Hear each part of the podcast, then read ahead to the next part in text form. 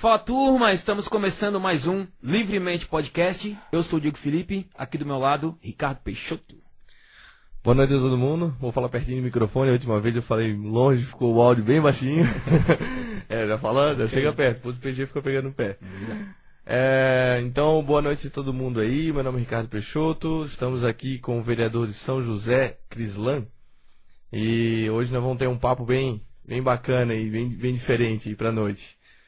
Pode, pode se apresentar aí. Boa noite, Ricardo. Boa noite, Diego. Boa noite. Queria agradecer primeiro o convite, né, por estar participando aí do Livremente Podcast. Agradecer a todos que também estão nos acompanhando. Boa noite a todos. Tamo junto. Pra dar início, quem é Crislan? Quem é o vereador Crislan? Quem é Crislan? Mesmo sendo o vereador ou não o vereador? Quem é? Essa é uma pergunta longa. Sim. Mas Escreva aí. atualmente, né, Diego, tô como Aham. vereador de São José. Sim. Sou o segundo mais jovem da história do município. E tive um percalço muito grande para chegar, né, como vereador, me eleger. Foi, é Uhum. claro, minha primeira eleição. E a gente sabe que não é fácil política, né? Eu, eu participei de uma eleição ano passado com 360 candidatos aqui em São José, disputando 19 vagas. E eu era o candidato desses 360, eu era o candidato mais jovem deles, né? E Uhum. fui eleito aí como segundo mais votado da cidade, sem usar dinheiro público, caramba. com uma campanha muito na raça, Uhum. ao lado dos amigos, né? Mas teve uma caminhada muito longa também, que ao longo do podcast posso compartilhar um pouquinho mais. Uhum. Mas para chegar hoje aí como segundo mais votado, foi um, um resultado bem positivo que a gente não imaginava, né? Porque realmente uma campanha sem recursos, às vezes não vem de uma família tradicional, ou não vem com um, um suporte muito grande como é natural, às vezes, na política, né? E, e aí deu certo a campanha através realmente dos amigos e principalmente redes sociais também nos ajudando, Instagram, Facebook, WhatsApp, tudo mais. Ninguém da tua família então era da política? Você Nada, que- nada. Eu conheço, eu, Diego, eu não conheço meu pai, né? Então, eh, minha família mesmo é por parte de mãe. E o único voto que eu tive da minha família foi da minha mãe. Porque o restante da minha família mora tudo em Apucarana, Longe, no Paraná, né? lá no interior, Aham. interior do interior do Paraná, Mãe muito longe. sabe das coisas. É. mãe. E aí só minha mãe que ela veio pra Aham. cá 20 e há 30 anos atrás, em agosto de 2000 e vamos lá, 30 anos aí, não- 1991, agora não. 1991. E ela veio pra ganhar vida, começou Aham. como caixa de supermercado na Angelone, depois ela se tornou manicure, cabeleireira, né? E então só ela que veio da família, então minha família mesmo, sou eu e minha mãe. E foi esse o suporte, Cara, dizer que bacana, é um trajeto dificílimo, tá ligado? Cara É. que não, não, não tinha ninguém na, na política. Veio sozinho na raça a primeira vez, novo também, um cara novo pra caramba. E Pois consegui, é. parabéns. E, ah, mas assim, a pergunta principal, vamos dizer assim, relacionada a isso é de onde veio, no caso, a, a tua paixão pela política ou, ou qual foi o, o- assim, onde é que tu partiu pra, pra seguir esse caminho, sabe? Então eu vou, eu vou contar um pouquinho de como foi lá do começo, né? Minha mãe, como foi, ela é cabeleireira e ela tem um salão comunitário ali no bairro Cobrasol, aqui em São José. E eu sempre fui, como ela trabalhava muito e tudo mais, eu sempre fui aquele moleque de rua, né? que Ela não conseguia me deixar em casa e no trabalho ela tava focada na cliente. Então eu sempre ficava na rua correria. brincando e tudo mais, nessa correria toda. Uma vez eu tava na beira-mar de São José e eu tava vendo o projeto de atletismo e eu, como eu sempre fui, sempre fui muito metido, muito curioso, eu pedi pra participar. E aí o treinador me deu uma oportunidade, daí fez todos os testes lá de velocidade, resistência. Meu corpo atlético era perfil ali de um, um etiopiano, que, keniano, né? um nível bem magrinho, daí me colocaram lá nos 5, 10 quilômetros, daí eu comecei a treinar muito. E foi a primeira vez que eu representei São José de verdade, foi pelo atletismo. E então eu comecei, minha adolescência toda foi como atleta no município, viajei várias cidades, vários estados, cheguei a estar em 2015, no 2015 entre os 10 melhores no ranking do juvenil. E tudo representando São José. E aí naquela fase ali de atleta a gente te- treina bastante. Foi onde eu adquiri muita disciplina, resistência. E teve um momento muito marcante naquele momento de atleta que eu, representando todos os atletas do município, eu muitas vezes ia lá na Câmara de Vereadores, buscar reunião com os vereadores, ia na prefeitura, bater na porta das secretarias, do próprio prefeito, pedir alguns, algumas políticas públicas, recursos, né, em prol do esporte do município dos atletas, né? E na época, inclusive, foi aprovado o programa Bolsa Atleta, que era o maior de incentivo aos atletas para poder se manter treinando por São José. E ali eu senti na pele, mais ou menos, Ricardo, como que eh, era essa representação. E aí, como eu conheci um pouco a estrutura da prefeitura, da Câmara de Vereadores, eu decidi fazer o curso de administração pública na UDESC. E lá eu me envolvi muito no movimento estudantil, fui, comecei como líder de turma, Uhum. né, que era um grupinho de 30 alunos e que às vezes tinha problema, vamos dizer assim, no ar-condicionado, na, na caneta, às vezes o professor chegava atrasado e vinham pedir pra mim lá como líder de sala ir lá reclamar com o departamento. E vamos lá, outros problemas que tinha dentro da sala de aula, uma comunidade de 30 pessoas, e eu ia lá representar. E aí depois daquilo eu resolvi ser candidato a presidente do centro acadêmico. Aí já era 500 alunos que tinha que representar, semana acadêmica para organizar, um monte de função que a gente fez uma gestão bem legal. E ali eu senti na pele realmente, também de fato, como é que era essa representação. Daí comecei a me envolver mais com política, não partidária, mas política, assim, de ter que ir lá em deputado conversar para trazer apoio e recursos para o nosso município. E aí a gente já conhecia lá a Assembleia Legislativa, Congresso e tudo mais. E isso foi me colocando, me me abrindo um pouco mais o olho. E ainda no, no- no- na graduação eu tive um intercâmbio, eu, eu- eu fiquei dois meses fora, trabalhando como voluntário lá no Peru. Foi onde eu abri minha mente realmente para algumas outras realidades. Eu comecei a me participar muito de eh, projetos sociais, eu participo também do grupo da igreja, outros grupos de jovens que eu também participo. Daí comecei a me envolver mais.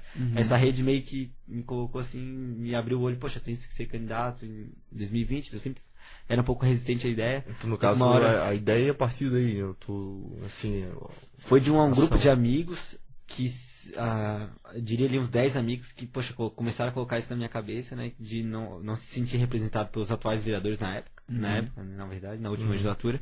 E resolvi encarar com o apoio deles. Falei, não, a gente vai apoiar, vamos na raça, vamos ver o que, que vai dar. Né? A gente vai construir tua campanha junto. Tu acredita E assim foi. que, no caso, essa tua liderança né, dentro desses projetos, de, de tudo que tu participou, com certeza isso gerou um networking para ti que foi se tornando né, conhecido, que acredito que gerou votos para ti, converteu isso em votos né, com, com o tempo, né? Então tu, tu acredita que, que isso foi construído já por base desse princípio? Acredito que sim, Ricardo, e tudo de uma forma muito natural, né? Desde o movimento estudantil, só que lá na universidade, lá na ESAG, lá no Itacorubi, não é tão próximo de São José, tem um ou outro aluno de São José, então não diria que isso foi a base eleitoral, né? Mas foi realmente com esse trabalho, mas com alguns projetos sociais que fazia, a comunidade, né? E conversar com muitos amigos que eu tenho, e todos eles vendo o trabalho sério, né? Honesto que a gente fazia, acreditaram e, e uma forma muito natural, eu acredito que não foi nem forçar a barra. Todos os grupos eu participo, não só o grupo da igreja, Demoway, é, são outros, JCI, que a gente acabou fundando e fica o convite para vocês conhecerem também. A organização que é uma organização mundial, centenária, a gente fundou em São José, hoje tem 30 jovens ativos, né, desenvolvendo projetos sociais, projetos de empreendedorismo, a gente fundou. E, e junto com esses grupos, assim, acho que foi bem natural essa liderança para ser candidato. Bacana. É, você falou que teve a vontade também de entrar na política para conseguir. Porque de fora tava difícil de conseguir, né? Então de fora, tu teve já a visão de fora, do atleta de fora. Hoje em dia, dentro ali da casa, da Assembleia, o que, que tu conseguiu fazer pelos atletas ali dentro? Já conseguiu ou tá tentando fazer alguma coisa pelos atletas? Como é que tá ali? Você Pô, fala pra nós. Ve- essa pergunta veio numa hora boa, porque a gente recebeu uma notícia muito legal do da prefeitura através do PPA que eles encaminham a cada cada gestão, cada prefeito que se elege, ele tem que encaminhar a lei orçamentária para os quatro anos de gestão dele. né? Uhum. E a gente tem que cobrar desde o início do nosso mandato que seja construída a pista de atletismo São José. São José tem uma das melhores equipes de atletismo no Brasil, não é só eu que estou falando, é realmente é só olhar os resultados. Quando vai para o Campeonato Brasileiro, fica sempre entre as três, quatro, máximo entre as cinco, ah, cinco equipes do Brasil. Só que ela está numa estrutura ao lado de equipe como Pinhe- Pinheiros, é, equipes como a, a Unimed, a Orcamp, que é de Campinas, que é uma equipe também muito grande. Tem estrutura, sabe? Tem Sim. aqueles centros de treinamento, a própria BMF, que é muito famosa também, que é a, quem patrocina a Bovespa, lá em São Caetano, que também tem uma estrutura muito grande. E São José, se for olhar a estrutura da equipe de atletismo, é uma pista hum, não é nem longe de oficial, porque é metade de 400 metros, é 200 metros ali na, onde era a Fundação de Esportes, ali na beira-mar de São José, e de areia, não é nem de atletismo. E ali a gente acaba entregando para o Brasil atletas de seleção, atletas com recordes nacionais, estaduais, né, de ponta mesmo, mesmo com uma estrutura muito baixa. Então, o mínimo que se esperava, que se espera realmente dessa prefeitura, é que construa a pista de atletismo. E a gente teve a, depois da nossa apresentação, que a gente apresentou uma emenda, né, ao PPA, que é essa lei orçamentária, ah, foi acatado pela prefeitura e colocou no plano plurianual, né, para os próximos quatro anos, a construção dessa pista de atletismo em São José Oficial. Bacana. E vai ser ali no, na beira-mar mesmo. É, o projeto é que seja do lado no multiuso, né? Vai Aham. ter que revitalizar um pouco o espaço, mas que seja lá, 400 metros da pista oficial. Caramba. E vai ser aberto, claro, né, Diego, pra comunidade, vai ser aberto pra... Igual como é a pista de skate ali, que qualquer um pode chegar e Perfeito. pode. Vai ter a, a questão olhar de rendimento, então vai ter competições nacionais, competições estaduais direto ali, como também vai ter o olhar social, né, aberto para a comunidade, trazer escolinhas, Massa. projetos sociais de iniciação de atletismo para crianças aqui do nosso município. Bem legal. Massa. É, previsão de, de início de obra não tem ainda, só, só, só foi pré-aprovado. né? É, Assim, exatamente, se encaminhando Até para o os quatro, orçamento. é, nos quatro anos vai estar. É. Tu partindo do caso do atletismo, e é legal porque tu seguiu bem essa linha, acredito que tu deve ter trabalhado também em cima disso na tua, na tua campanha, né? É, um- uma, uma pergunta assim, claro que para ser eleito, por exemplo, ah, o representante de, de turma, o representante de outras coisas, a gente já, já sente né, uma, uma sensação assim única, né? Mas qual foi a sensação, no caso, quando tu foi eleito a vereador? Porque, poxa, é, é uma. Assim, tu conseguiu pessoas que não te conheciam, né, perto de ti, e simplesmente, vamos dizer assim, acreditaram no que tu, no que tu trouxe, nas tuas ideias, na tua proposta. Isso, qual foi a sensação, assim, quando, quando se deu conta, sabe, disso, já que tu não veio da carreira política, né?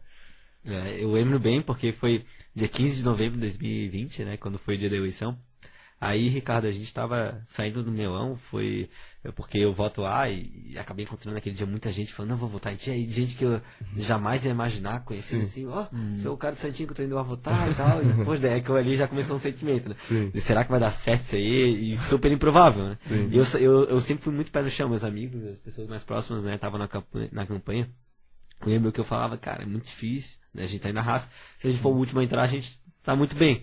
E, e eu saí do meu ano, era 5 horas da tarde, a gente foi lá pro comitê onde a gente organizou as coisas da campanha.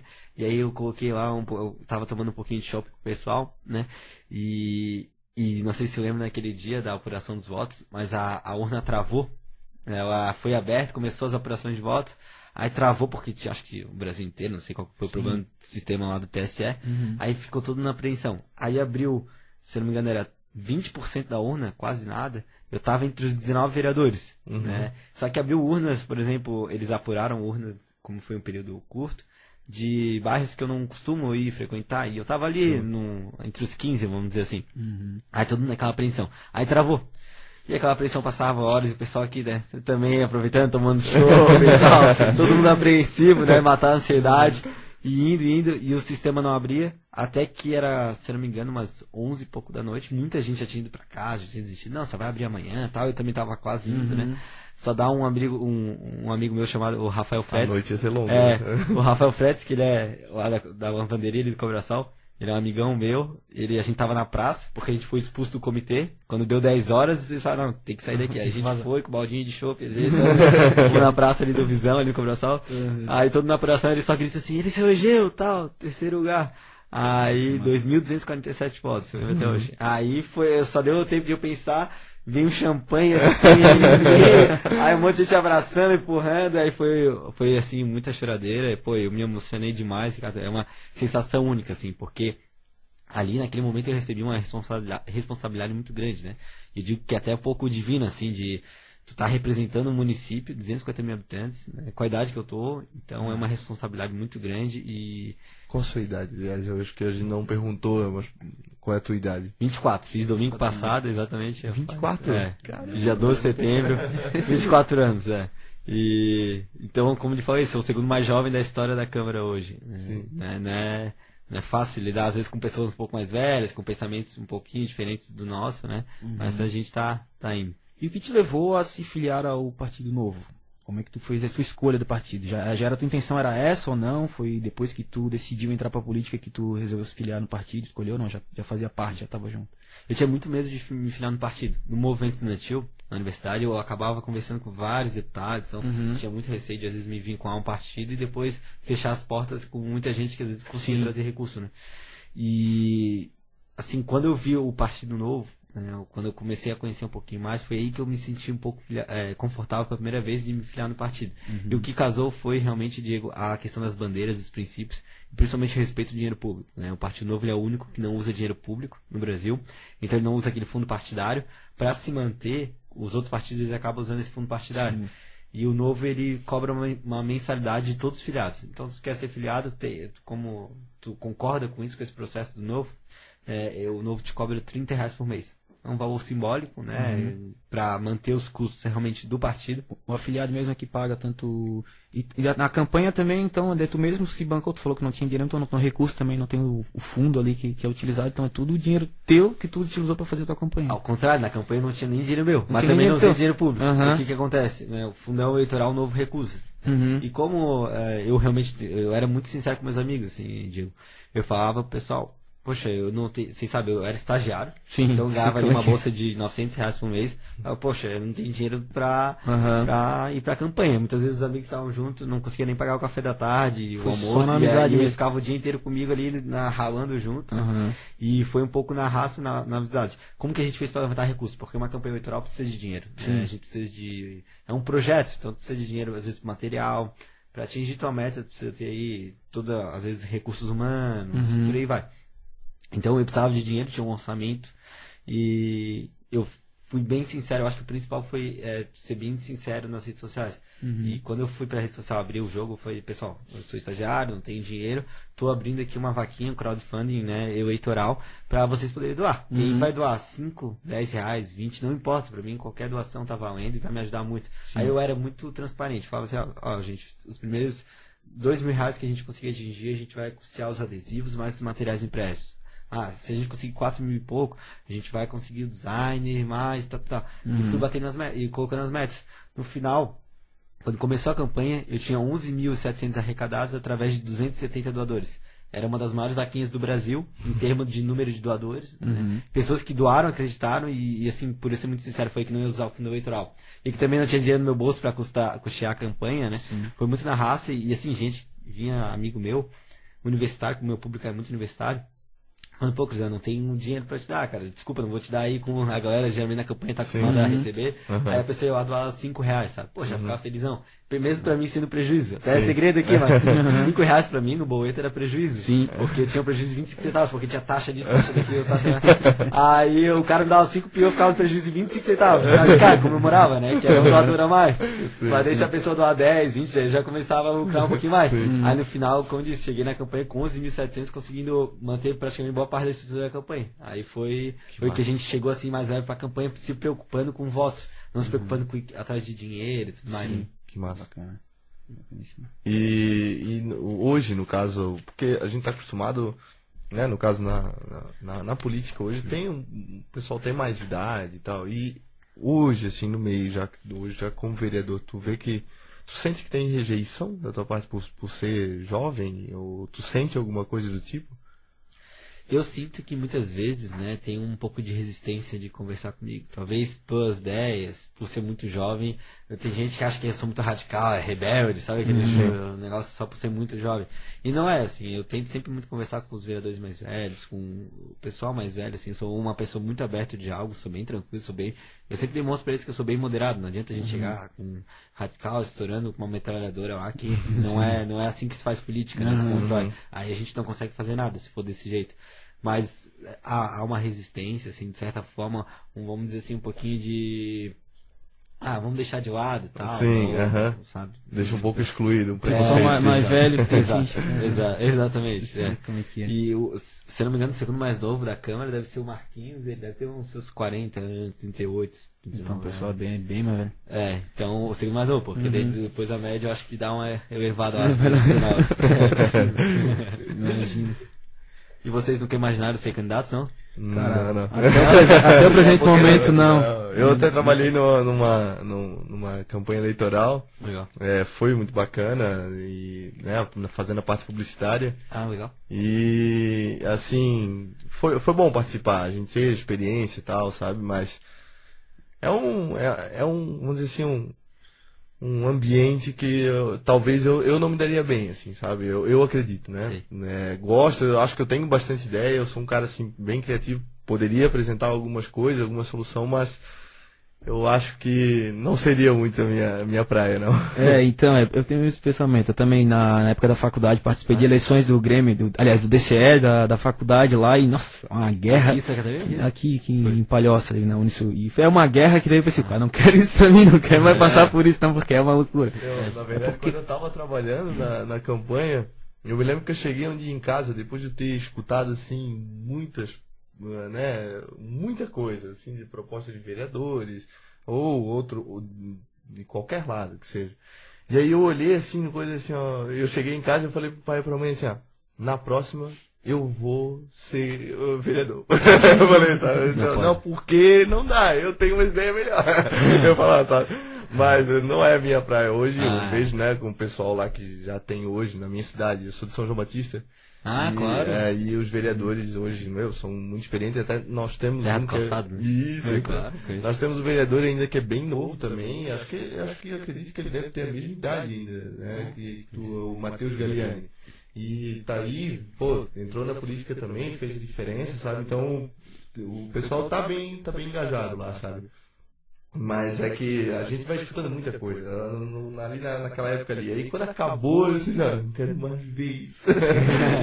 Mas não pensa, não? Você que não? Não, não, cara. Acho que. Olha, só se eu mudar muito de ideia né? daqui, uns, daqui a três anos, né? Acho difícil. Mas na, foi na eleição, tu falou da eleição DC na, do Sul? Sim. Foi no movimento estudantil, estudantil que eu realmente aprendi de política, né? Porque ali tu vive com um pessoal às vezes muito radical. Exato, exatamente. É difícil. É, eu ia te perguntar até em relação a isso. Lá eu vi muita, tipo, fake news, assim, lá foi o primórdio da fake news pra mim, tá ligado? Tipo, as pessoas inventam coisas e falam assim, "Hum, mas o que, que eles estão falando que eu não faço nem ideia, sabe? E como é que tu lidar com isso, sabe? As críticas, crítica que tu sabe, que crítica construtiva, construtiva é uma coisa, agora a crítica que tu vê assim que a pessoa tá mentindo a teu respeito, como é que tu lidar com isso? Tanto com as críticas construtivas, quanto com críticas que tu vê assim, pô, ele tá falando que não tem nada a ver, só pra me prejudicar. Como é que tu lidar com isso sendo novo, até? Porque é mais Sim, complicado, né? É, fake news tem. Hoje recebi uma, na semana Uhum. passada recebi outra. Sim. E por aí a gente vai recebendo muitas fake news, né, Uhum. do pessoal. O que é natural, faz parte, mas tem uma frase que é muito legal, que sempre gosto de colocar na minha cabeça, Uhum. que é nada supera o trabalho. Então assim, tu sempre responde no trabalho, eu sempre responde assim com resultado, gestão, Uhum. que essas falácias elas acabam não perdurando, sabe? Sim. Elas acabam caindo de alguma forma. Aham. Então tu respondendo trabalhando, de certa forma, não, essas mentiras não aguentam, sabe? Massa. E as pessoas veem que a seriedade, vê o trabalho honesto, Aham. não tem. Assim como as pessoas que são ruins, são falsas, que uma hora vai cair, pode demorar, mas vai cair. Uma hora As cai. pessoas sérias pode às vezes ser um trabalhinho um pouquinho mais de longo prazo, mas elas ficam em pé, realmente mostram o trabalho sério, sabe? E o pessoal cobra bastante, tanto em redes sociais ou pessoalmente, te vão até na, na câmera lá te cobrar, não, preciso de tal coisa na, na rua tal, não sei o que lá, tô precisando de alguma coisa aqui. Não. Essas questões, Diego, mais pequenas, vamos dizer assim, ah, buraco na rua, Uhum. às vezes, ah, uma água, sei lá, esse problema, Sim. assim. Essas questões muito pequenas no nosso mandato realmente não. No Uhum. nosso trabalho a gente não é muito cobrado sobre isso. Uhum. Mas, assim, são questões muito maiores, né, do nosso mandato, questão de transparência que a gente cobra bastante, alguns projetos que a gente colocou. Principalmente na campanha eu fiz um, um plano de mandato, que era como se fosse um contrato com o meu eleitor em São José, que eu ia pra rua e sempre falava pra gente, ó, eu sou o único candidato que tem um plano de mandato registrado, registrei em cartório, tudo, deixei bem oficializado, deixei disponível na internet pra todo mundo ter acesso, com todos os meus compromissos, todos os meus valores e todas as minhas propostas que eu ia colocar em quatro anos de mandato. Uhum. Então eu apresentei pra eles e foi, se vocês me elegerem, é isso que vocês vão poder me cobrar, porque é isso que eu tô prometendo agora na campanha. Sim. Então tudo registrado oficialmente. Uhum. E ganhei, então é como se fosse meu contrato com o Heitor, o Heitor assinou comigo, cada voto é um- uma assinatura, vamos dizer, de um contrato com isso, e estou cumprindo esses quatro anos, né? Então as Aham. pessoas me cobram muito nisso, eu vou sempre atualizando eles, de como que tá se dando esse processo, plano de mandato, tem que ajuda bastante prestação de contas, é o Matheus, e todo mês a gente faz, um dos nossos compromissos, é todo mês a gente fazer um relatório de transparência, um relatório de atividades e de gastos do nosso mandato.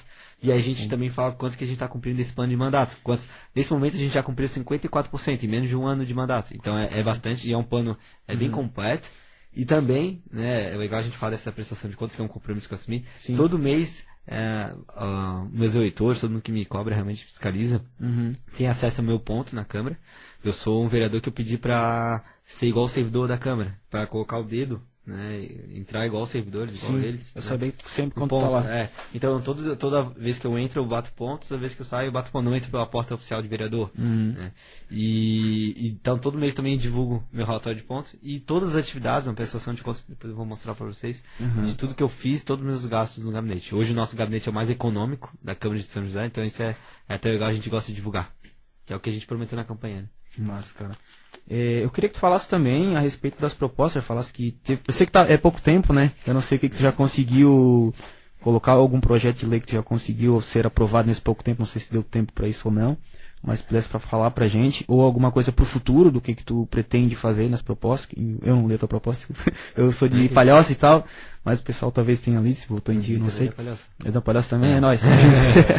então eu realmente não sei, queria que você falasse pro pessoal também saber o que, que já foi feito de proposta, pode ser as paradas mais específicas, assim, e o que que tá por vir aí, que tá tentando aprovar. A gente não tem nenhum projeto de lei aprovado, foi alguns, a gente teve requerimentos aprovados, teve Uhum. algum- a gente acaba, acaba encaminhando muitas indicações, mas tem um projeto que está na fila agora para ser a- a- encaminhado para plenário que eu tenho, acredito muito que deve ser aprovado, que é o projeto que traz a segurança jurídica para a prefeitura comprar vouchers na educação e na saúde. O que, que é vouchers? É comprar na rede privada, né? os exames, a vaga na creche. né? Então ela vai ter, essa prefeitura vai ter a permissão, porque hoje tem um déficit muito grande na área de saúde de exames. Aí vai desde raio-x, mamografia, enfim, são vários exames que tá. Agora a prefeitura vai poder né, ter essa autorização para poder ir nas clínicas privadas, poder eh, zerar essa fila de exames, já que a rede pública não dá conta. E o principal, que eu diria que é o que o no- brilha, brilha nosso olho nesse projeto, é a possibilidade que a prefeitura vai ter de zerar a fila na creche. Hoje, em São José, existem mais de mil famílias com crianças na fila esperando uma vaga na creche.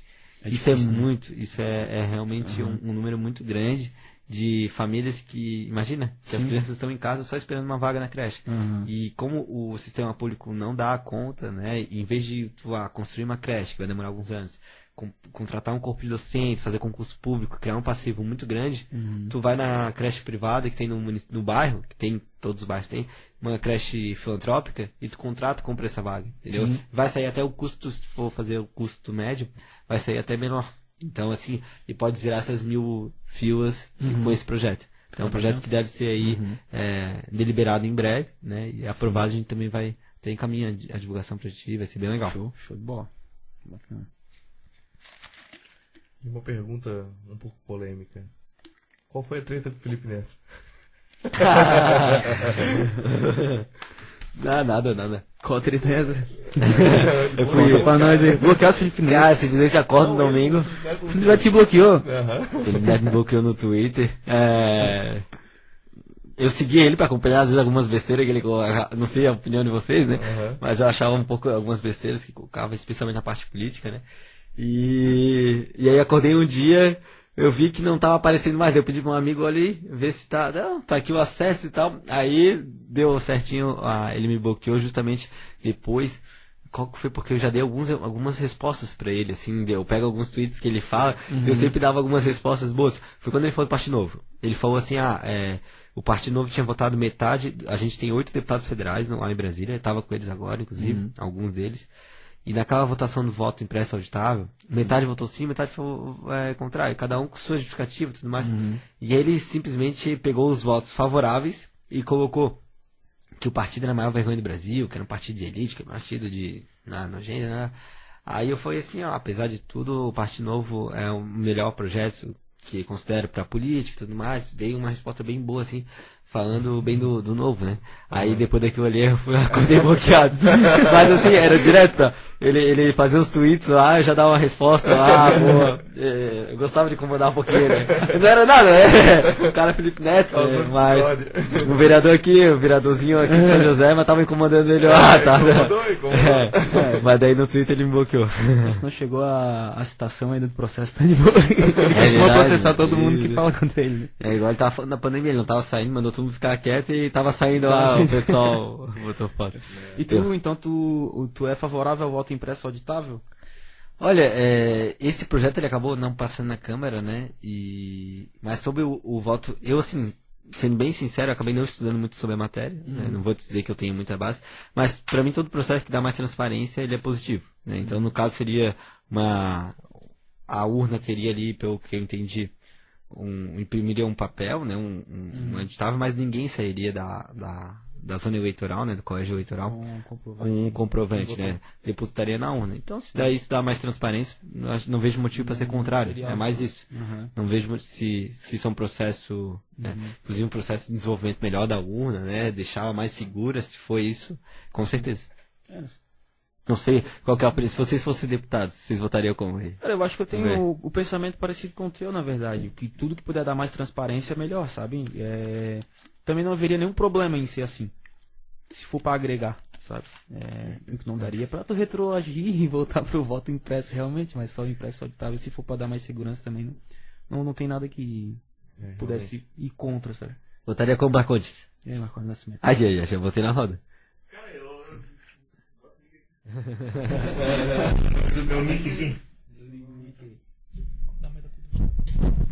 Cara, eu acho a mesma coisa que tu, cara. Se tem algo que não vai prejudicar, vamos dizer assim, a, o progresso da sociedade moderna, com tecnologia e tudo mais, e é algo que só vem agregar e não tem, assim, um motivo pra, pra dizer que ah, aquilo ali é, é- vai dar um regresso, vai trazer, a gente volta pro papel, todo mundo, e vai ser, porque tem gente que, é- que fala daqui do voto impresso como era antes, entendeu? Isso aí hoje em dia é quase inadmissível, cara. É, porque, meu Deus do céu, aquele, a forma. Tinha muito mais fraude, era tipo um triplo de fraude, se não mais do que, do que atualmente. É, se, é que, se é que já teve fraude nessa, nessa nova forma de, de votação. Mas a questão ali da- do papelzinho que sai da, da própria urna, eu acho super válido e eu acho que, que é só, só um, um agregador ainda mais de segurança jurídica aí para os eleitores poderem ter, é, vamos dizer, levar para casa ou poder garantir que foi nessa pessoa que ele votou mesmo e não teve nenhum tipo de burla né, nessa questão aí. É isso aí. Se fosse a gente, aprovava, então. É, estamos num consenso aqui. Mas vamos falar agora de uma coisa polêmica então. Vocês acham que isso não foi criado mais pelo atual governo, mais para criar uma um caos na próxima eleição, não? Porque não seria possível até nem viável, né? Até o ano que vem estar isso pronto, né? Pô, eu vou te falar que eu concordo. Concordo com isso, assim. Eu, eu acho que o governo tá com medo da eleição do ano que vem. Não sei qual é a opinião de vocês aí, mas é, eu acho que tá com certo receio. Eu, por exemplo, seria favorável, sou favorável, né, nessa pauta. Não é de agora, só por causa do governo ou de antes. Então, independente de passar a eleição, também continuar favorável, sabe? Mas eu realmente acredito que o governo tá fazendo isso, né, pra acontecer mais ou menos como foi com o Trump, né, em, em 2019, na eleição lá dos Estados Unidos, pra caso haja uma derrota na urna, né, Já- já uma justificar que teve fraude na urna, que não foi aprovado o voto auditável. Aí sim, também concordo realmente que é, é uma cortina de fumaça. Qual, qual a outra pauta polêmica aí? Quer entrar na parte polêmica, no Henrique Neto, já Ah, tá bom. pouquinho do Aquela aí já Bolsonaro. Vocês, né? Já foi, já estamos deixando essas no meio agora. Vamos falar então de. Já falamos aí de, de presidente. Presidência em 2022. Boa. Quem, é, quem tu acha? Uma terceira via é possível? Existe essa possibilidade? O Bolsonaro ou Lula votaria em qual dos dois? Se a eleição fosse hoje, é, acho que não teria possibilidade da terceira via. Então, ela, te- essa terceira via tem um ano para ser construída. Tá fraca ainda. É, a gente está em setembro, então tem exatamente um ano para ser construído uma terceira via. É, o cenário que está hoje do populismo, né, vai muito, puxa muito pro Bolsonaro, pro Lula. Acho que não é o caminho do Brasil. Não deve, não deve ser nenhum nem o outro. E só que pelo que eu tô vendo nas pesquisas, o Bolsonaro tá desidratando um pouquinho mais, tá colocando o Lula como um cara moderado, que não é também. né, também é um cara extremamente, extremamente perigoso pro Brasil. E eu torço muito pro meu partido, o partido, né, é, encontrar um nome. Hoje é, cogita-se o nome do Luiz Felipe Dávila, com um nome é, não conhecido, mas João Almeida também não era conhecido em 2018 e ficou em quinto lugar, né, sem, começando do zero, era a primeira eleição do Partido Novo no Brasil. E então, o, ali a gente, no Partido Novo, tem que construir um nome, né? Eu torço para que a gente saia desse nome ainda esse ano, né? Pra gente ter essa nossa oportunidade de terceira via. Caso não, né? Tem, tem nomes como Dória, próprio Eduardo Leite, que vão disputar internamente dentro do partido PSDB, né? Uma terceira via. É, tem o Ciro Gomes, mas daí já não é muito o que eu acredito de um para um outro lado. Mas hoje eu acho muito difícil uma terceira via. Se fosse segundo turno, eu votaria. É, eu ia anu- anuaria o voto, não conseguiria votar hoje nem o Bolsonaro nem o Lula. Infelizmente teria que anular. Mas e vocês aí? Acho que tem terceira via, votaria como? Cara, eu acho que, como tu falou, hoje impossível ter uma terceira via. Só que talvez, né, a internet viraliza algumas coisas. Se aparecer alguém que viralizava, vamos É dizer, que verdade. nem o Bolsonaro viralizou também, querendo, não querendo. Só que ele estava construindo algo, Tá. só que ele viralizou também, né? Não sei de que forma viraliza- viralizaria alguém até 2022, até setembro, vamos dizer, de 2022. Mas eu acho quase impossível, tá ligado? Só se acontecesse alguma loucura, assim. Ou entrasse alguém muito querido por praticamente todo mundo. Não quero defender o Luciano Huck, mas vamos dizer se fosse alguém assim muito conhecido a fazer muitos projetos é, sociais e tal, como ele. Que eu não sei se ele vai querer isso agora. É, porque são dois nomes muito grandes, né? Então teria que ser um nome já conhecido, acredito, né? Que, verdade. que já tem um conhecimento, uma aceitação do público, Sim. né? Pra, pra entrar nisso. E no segundo turno você votaria como? Lula ou Bolsonaro? Voltar Já tô querendo acabar com o programa, né? Já não vai ter mais público, é melhor não, melhor não responder. É No melhor. segundo turno. Vai se- perder o seu... segundo turno. se colocar esse pedacinho de madeira contra o Bolsonaro, eu voto nesse pedacinho de madeira. Olha só. No segundo turno. Ousado? Entre, entre os dois eu voto Bolsonaro. Ai, ai. Não anulo. Um vota contra o Bolsonaro, vota no Bolsonaro. Aí, ó. Não, não, não, não, não sou desse, segundo É, eu não, não aceito tudo, entende? É, não sou o cara que, ah, o- os famosos bolsominions. não, não, não sou de aceitar tudo, dizer, ah, pô, tudo que o cara faz é, é- é show e tal, ou coisa assim. Tem faz muita coisa que eu discordo, sabe? Mas entre os dois, eu ainda prefiro ele. Acho que é melhor. O pessoal que tá nos acompanhando pode ficar tranquilo. Todo tem, tá diver, Tem um pouquinho pra cada aqui, lado é. Tá bem plural. Tá bom, tá tudo certo. Isso é a democracia. Tem que ser assim. Ô, senhor Marcondes, o senhor quer assumir? É. É pra vir pergunta A difícil. gente vai né? fazer uma pausa. Ah, é. então vou, essa hora que eu saio pra Vamos fazer uma pausa, se quiser ir no banheiro, alguma coisa, tá? Iniciando agora o segundo round comigo, Diego Felipe. Não. Marcondes. com o Marcondes entrando aqui pra continuar a nossa conversa aqui com o Crislan e o Ricardo continuando no nosso papo aqui.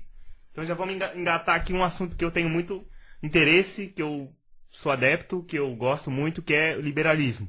Então fala um pouco de como que tu é, conhecesse esse, vamos dizer assim, esse posicionamento político e por que que tu acha que tu se encaixasse com ele, assim? Por que, que tu acha que ele é o correto ou o outro é errado, ou se, se é que tu nem tá, Sim. se considera liberal ou algo assim também?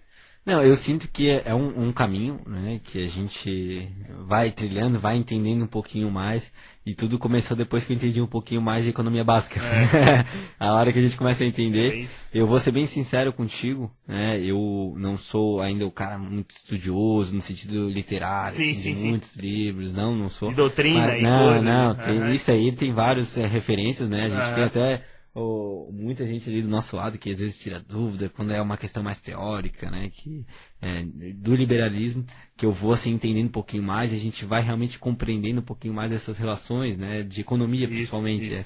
Mas começou principalmente, né, eu sempre, no movimento estudantil, eu lembro que eu sempre cobrava um pouquinho mais de ajuste fiscal dentro do, do sistema acadêmico, se essa questão de gestão financeira, esse olhar mais de Aham. longo prazo, Isso. em vez de curto prazo aumentar, gastar agora, e a gente vê que pro Estado é a mesma visão, né? Em vez de a gente inchar a máquina para manter toda essa estrutura, né? Acho que é o contrário e deixar mais com que as próprias relações Com a humanas de necessidade economia... básica é. mesmo, né? Com o que é obrigatório. Então depois que eu estudei economia, que eu, poxa, eu realmente comecei a entender, a gente tem o- a primeira lei, né, que os recursos são escassos, né, e a gente tem que ter essa compreensão de que tudo também tem um- o que a gente não vê, né, tem aquele, a visão de longo prazo que muitas vezes a gente não enxerga, Aham. muitas vezes para curto prazo a gente quer ter essas necessidades, e foi mais ou menos nisso que eu entendi, e conhecendo o novo também, que tem muito do- da questão de defesa do livre mercado, que é o que eu defendo também, né, do Estado não querer é, se intrometer nas relações né, entre consumidor e propriamente o, o prestador de serviço, né,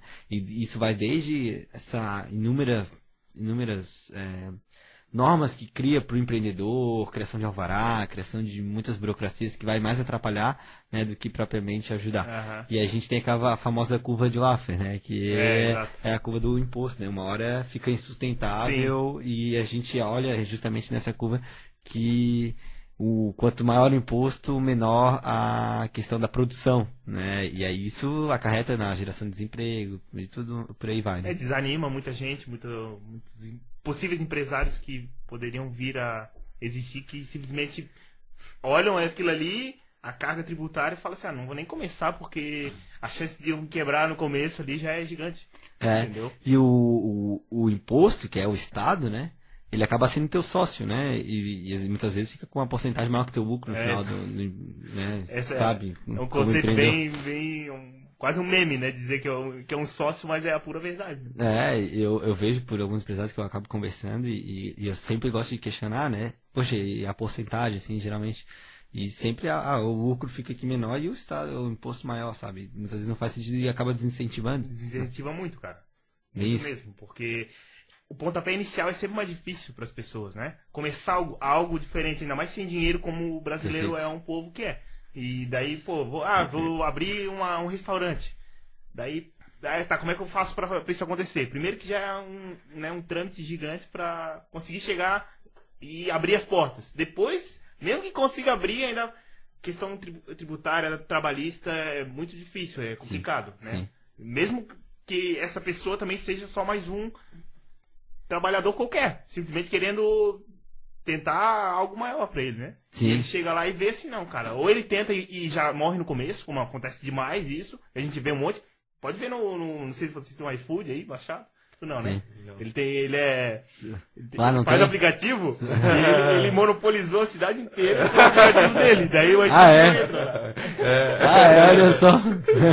que massa, velho. O iFood não entrou, não. Ah, é, Aí ele faz, ele faz Eu vou lá em São aplicativo. João Batista pedir uma pizza de Roma aqui, claro. Roma. Ai, ai, ai. Eu vou lá pedir então.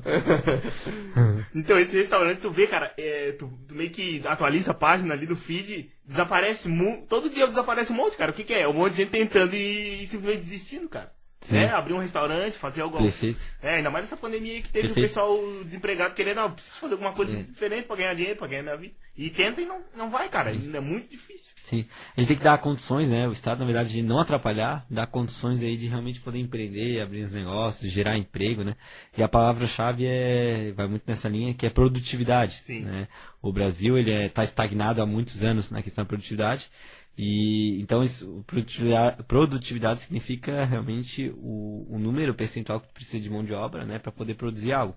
Porque nos Estados Unidos é muito menor e a gente vai aos países mais desenvolvidos e é isso, a produtividade que vai fazer a gente se desenvolver. E enquanto a gente não, não gerar esse ambiente favorável, essas condições, né, para melhorar a produtividade, melhorar a geração de empregos, aumentar a renda, né, o ticket médio, vamos dizer assim, do salário do pessoal, a gente não vai ser um país realmente desenvolvido, né? A gente Sim. vê muita pobreza, a gente viaja por aí, a gente vê que ainda há muita gente numa situação muito miserável, né? E, e só assim, só realmente dando essas condições, e o setor público tem que ver, ter essa visão do desenvolvimento econômico, só nesse caminho realmente que a gente pode sair de um país num patamar aí e, em desenvolvimento para realmente desenvolver. Chegar lá, né? É, A gente é um país recém-nascido ainda, né? Considerando com o resto do mundo aí. Principalmente os países desenvolvidos, mas É. temos que tentar chegar lá alguma hora, né? Porque do jeito que tá, não. Acho que sim. tá, E tá tu muito. tá estudando sobre isso na academia? Também tem, tem muita. A questão. Legal. Teve a, toda a história do. de- da parte. Quase uma história do, do, do mundo mesmo, contemporâneo, ocidental e tal. E, pô, tem muita coisa legal lá, assim, sabe? Que eu já aprendo. A gente já aprende no curso de direito muito sobre isso também, né? E, Sim. E o legal do curso de direito, pelo menos do, que eu fiz, foi que não, não tem juízo de valor e nem. Ah, é, é, não tem aquela politização nas coisas. É, é tipo, jogam a história, jogam as, as coisas e tu que ali dentro, se tu quiser, se é que tu, a pessoa vai querer ir pra um lado ou pro outro, ou pra nenhum, vai, entendeu? E, daí tu, a pessoa consegue ser mais crítica, entendeu? Porque eu queria até te perguntar? É, tu acha que é correto essa, essa história de ir para um lado ou para o outro e comprar uma proposta pronta? Por exemplo, eu sou de esquerda eu acredito que é, porte de armas é, não deve ser permitido, mas eu acredito que a- o aborto tem que ser legalizado, aquela coisa toda. Tipo, é, meio que compra um pacote cheio. Tu acha, tu acha que isso é, é legal para as pessoas ou que não existe assim o correto e o errado? As pessoas têm que refletir sozinhas e chegarem lá. Não sei se tu, tu- já paraste para refletir sobre esse tipo de coisa, assim, principalmente no Brasil, como tudo é extremamente politizado. É, tudo, ou tu é esquerda ou direita, realmente vai se taxando em grupos e pautas, né? É, eu acredito assim, Mário, eu, eu não me vejo, se alguém me perguntar, tu é de direita ou de esquerda, eu, cara, eu acho isso tão ultrapassado, assim, tu responder, né? E, vai muito por pautas, então, assim, eu acredito muito na liberdade individual, né? Perfeito, se o, pô, cara é, é homossexual, quiser casar com outro cara, cara, foda-se, sabe? O Estado não tem que se meter Sim, e dizer, exato. não, tu só pode casar com homem e mulher. Assim como também a liberdade vai também na liberdade do livre mercado, né, da economia. Né? Então, se o cara quer empreender, não é o Estado que vai, vai ferrar com ele. Então, vai muito no livre mercado e na liberdade individual. Então, vai tanto a economia como a questão dos princípios individuais. Né? Exato. Eu, eu acredito muito na liberdade nos dois. Nos dois lados. E aí vai, pode vir projeto do PT, pode vir projeto do PSOL, pode vir projeto do PSL. Cara, que seguir nessa linha, né, eu acredito que é o certo, é, o caminho, pelo menos esse- mim. Era É, essa favorável. pergunta que eu queria fazer. Se tem, se existe, isso, isso não é nem uma pergunta pra ti, é o que tu vê. Tu acha que nas- ali na, na, na Câmara dos Vereadores talvez não tenha ainda essa questão muito extremamente politizada com, como a gente vê em âmbito Sim, nacional. é. Mas tu vê alguém, ah, eu não vou votar nesse tema ou nessa, nesse, nessa pauta de partido por causa que é do, sei lá, alguém do PT não quer votar no, no novo, por exemplo, que é, acho que de ideologia são os, quase os extremos ali. Sim, sim. Tem isso na Câmara de Vereadores? Tu vê isso? Na hora Não. de votar assim, alguém, ah, não quero nem saber qual é a pauta. De que, vou dizer que não porque é do partido tal. Pode Ou, ou a pessoa, o pessoal real- tem mais, tem a mente mais aberta ali na Tem, Câmara. tem uma questão pessoal, até tem duas testemunhas aqui. Tem uma questão, mas é pessoal, de não votar. Às vezes por ser, ah, o Crisan, por ser tal vereador. Ah, tá. Aí sim. Mas não porque mas não é por questão ideológica. Não, pode ser PT, no PSOL, mas sim a, pessoa. Aqui, ah, então, É, não é- então não- aqui, infelizmente, é muito pessoalizado. Então não tem, assim, Mário, uma questão muito. Porque o que acontece lá em Brasília é que tem muito voto de opinião, né, os deputados. E a gente vê em capitais, cidades grandes, né, cidades com um número de habitantes é, grande a, a nível de poder eleger vereadores, parlamentares, né, com voto de opinião. Isso, então, ideológicos, ideologia. É, como é o caso do assim, Kim, como é, é. o caso do Fernando Holliday em São Paulo, prefeitura, é, vereador, a Câmara de Vereadores de São Paulo, né? Aqui em São José, infelizmente, eu vejo que muitos vereadores são eleitos com outro perfil, não muito pela rede social, não muito por seu opini a sua opinião ideológica, e sim por às vezes um trabalho comunitário, né? Aquele trabalho de bairro, Daí as pessoas, relação mais próxima. a, a então, população pensa mais qual é o benefício que ela vai ter a curto prazo em eleger tal pessoa. É, eu tu acredita que seja mais a, a âmbito municipal esse tipo de pensamento? Pelo menos em cidades menores, assim? Acredito que sim. É? Então, assim, é, realmente lá na Câmara não tem esse, é, essa visão que tu colocou ideológica, né? Isso a gente vê, às vezes não vê nem na Assembleia Legislativa de Santa Catarina, não consigo ver. É, muito pouco, aliás, a gente vê. Mas é mais em Brasília, a gente vê na própria, em São Paulo, na Em Assembleia, Paulo, na é. Câmara, a gente vê mais, assim. Mas é um processo que, se for acompanhar, o- a política do Brasil, ele tá aumentando. Então, assim, por exemplo, ninguém imaginava que ia ser eleito, né? Com rede social, com, sabe, na raça. E, e aos poucos foi crescendo. Tipo, eu consegui me eleger. Na próxima eu tenho certeza que vai eleger junto com, comigo. Vai, vai- vamos te eleger também, vamos eleger mais os dois, três. Já tô colocando como candidato. e assim a gente vai aumentando assim uma bancada mais ideológica, sabe? E aí não importa se é do PT, do, do, do, do Novo, do PSOL, enfim. Mas é que tu tá ali por um princípio e um valor. Isso é legal, porque daí o, imba- o debate fica rico, Fica entendeu? rico, é exato. Não adianta eu Não chegar fica lá... só aquela, ah, vou construir a rua lá, botar É. asfalto e aquela, aquele papo chato É. e que a gente sabe que é só promessa, geralmente, né? Não Sim, é. Dá pra generalizar também. Ali tu, tu comentou ali, por exemplo, sobre a rede social, né? É, hoje, no caso, tu, por ser jovem, né, e já ter uma, ser mais próximo disso, né? É, teve uma facilidade, assim, tipo, né, mu- muito grande porque tu consegue se comunicar melhor, tu tem mais tranquilidade, né, de, de abordar, né, as mídias sociais do que os políticos da velha guarda, vamos dizer assim, né? Que é um jeito assim de dizer, mas é, é verdade, né? Porque isso com certeza te ajuda, né? Sim, sim. É, as redes sociais, as redes sociais é meu maior ativo hoje no mandato. Né? De realmente de ajudar na divulgação do mandato, de conquistar o apoio dos, dos eleitores, das- da população em si, né? Nos projetos.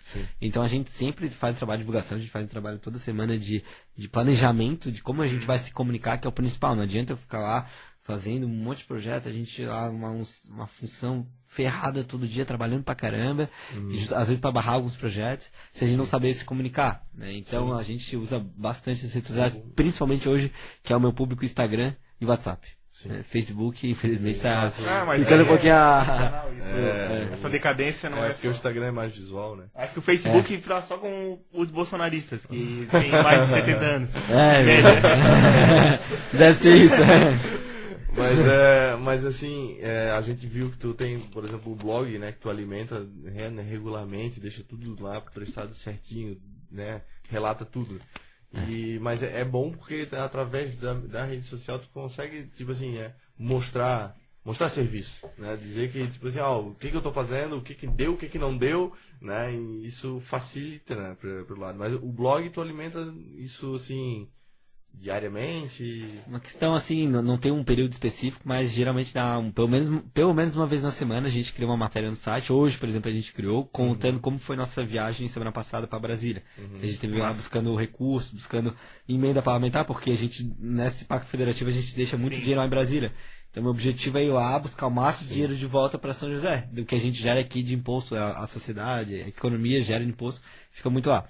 E aí, n- nesse sentido, então, realmente, a gente, é hoje, por exemplo, a gente divulgou no site. Quando a gente tem algo um pouco mais importante, a gente gosta de deixar tudo bem elaborado, que no Instagram a gente não consegue deixar tudo, sabe? É uma outra pegada, né? É, Então, é uma é uma postagem por vez e vai no E feed do você, cara ler e deu. vocês mensuram a quantidade de acesso que no caso tem no site? Tem um bom, um bom acesso?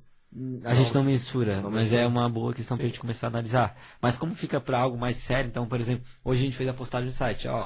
Ah, quem quiser saber exatamente como é que foi a nossa viagem em Brasília, como é que foi cada pauta, o que, que a gente conseguiu, o que, que a gente deixou encaminhado, entra lá no site. Então daí lá tava muito específico, daí tava um texto gigante, tava uma matéria que muitas vezes também alguns jornais acabam pegando como base para fazer uma matéria no seu jornal, release que eles chamam, eles acabam entrando no nosso site, então tem a matéria, ah, Crisão em Brasília, aí acaba saindo geralmente nesses jornais mais É. comunitários, né? Sim. Ah, vereador Crisão tá em Brasília e tal, então eles acabam pegando muito como fonte. Então também ajuda a gente nisso, na, na divulgação de jornais impressos. Nossa. Ajuda bastante. Sim. Cara, eu tenho é, um adendo aqui que. Eu não vou lembrar o nome dela. Aquela moça que foi candidata a vereadora que não se elegeu. Em São José? PT, é, ela te conhece? A Jumeri, Não, não é ela. Marina. Marina, isso. É, Não eu conheço. Vou falar da. Sabe quem é? Sei, mas não conheço. Não, então, ela. Mas Ela. deve ter falado mal de mim pra caramba. Não, ela, só, ela falou de uma coisa só. É disso que eu vou falar que eu quero ouvir a tua versão da história, porque a gente vai bo- botar o dela pra rodar também. Tá ótimo. Que é. Foi um projeto de lei municipal Dos relacionado a. carrinhos do supermercado. Exatamente. Sei, sei. Se fosse não Foi- sei, foi não a sei versão- exatamente. Fosse foi a versão contra e uma coisa assim, ela disse que quero ouvir o que ele tem a dizer sobre isso. Foi só isso que ela falou. Ela não falou mal nem bem. Só que a gente sabe Boa. a entonação, como é que ela. Qual é o pensamento dela, mas que- como é que. Como é que rolou essa história e por que que tu votasse? Você- Não, não sei se é. Considerando o Felipe Neto, ele gosta de causar de cor.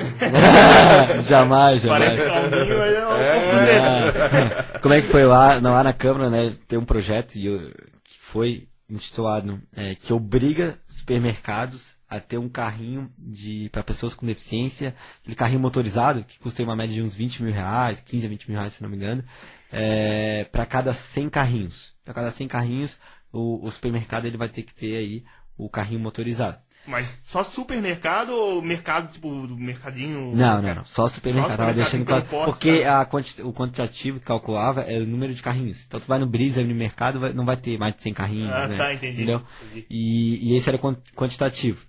E a gente até consultou a, a CATS, que é a Associação Catarinense de Supermercados, para ouvir a opinião deles, né? Foram totalmente contrários. E a gente partiu de um princípio, antes mesmo do voto, né? De que nós, como vereadores, a gente não teria o direito né, de interferir na livre iniciativa né, de obrigar o supermercado a ter um, um carrinho de pessoas com deficiência. E eu nem entrei no mérito do carrinho. Mas eu não posso obrigar o aplicativo do iFood da vida a ter que entregar agora todas em São José, além do hambúrguer que a gente pede, tem que entregar uma sobremesa junto. É obrigatório agora, sabe? Então a gente não pode começar a, a, a, a interferir na, na livre iniciativa. Eu, eu lembro que teve algumas justificativas de outros vereadores que falavam, concordo contigo, mas nesse caso é só um pouquinho, é só é uma coisa tão baixa, um baixo custo, uma, uma Sim. causa muito nobre e tudo mais. Eu entendo que a causa é nobre, mas eu parti do princípio até constitucional, né, que garante a livre iniciativa e que nós, como vereadores, a gente não pode começar a se meter na livre iniciativa. Então já parte de um princípio muito básico, muito anterior. Sim. Então assim, meu voto foi totalmente técnico, totalmente claro, assim, bem tranquilo. Eu lembro que o, o diretório do PT em São José eh, fez um vídeo tacando pau em mim, assim, mostrando meu rosto, dizendo que eu era contra as pessoas com deficiência, e nem sabe minha história, É. né, do, como eu já tive participação, eh, envolvimento com eh, projetos com pessoas com deficiência, e eu parti realmente desse princípio. E todo projeto que ele eh, saia do, do- da esfera pública e vá para livre iniciativa, eu vou votar contrário. Ainda mais aquele que não tinha a estimativa oficial, não tinha o impacto financeiro que isso ia causar, né? E como a gente também consultou a, a Associação ACATS, realmente para ouvir a, quem seria o mais afetado, realmente não faria sentido. Ainda mais no, em momento de pandemia, tu criar um custo a mais. Agora os supermercados em São José, eles vão ter que, todos eles, atacadão, comprão, sei lá quantos que tem os maiores, vão ter que se adaptar, cada 100 carrinhos, comprar um carrinho motorizado. O que vai acontecer? Eles vão diminuir os carrinhos, ou eles não vão comprar. Mas o que vai É, ou acontecer? eles vão deixar de abrir é, as suas franquias, as suas unidades em São José, porque é uma, uma lei municipal. Todos os outros, é, os outros municípios do país, não sei se todos, né, mas a grande maioria não tem essa lei. Logo, eles só simplesmente não vai ter mais hipermercado aqui, Sim. a concorrência vai diminuir, o preço vai aumentar, aquela coisa toda que a gente É, mas como é, tu, tu que é advogado, né, Mário, eu acredito sinceramente que os supermercados vão se unir e vão demonstrar, né, caso a prefeitura queira é, ir pra cima com essa lei, é, vamos demonstrar que é inconstitucional. Né, através da livre É. iniciativa e tudo mais, que a Câmara não pode interferir. Porque uma, o, é, naquela lei foi uma questão pequena, um carrinho motorizado.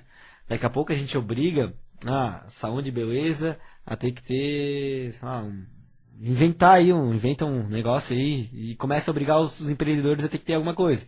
E a gente vai aprovando lei que tem que obrigar, obrigar, obrigar, vai inviabilizar todos os empreendimentos de São José.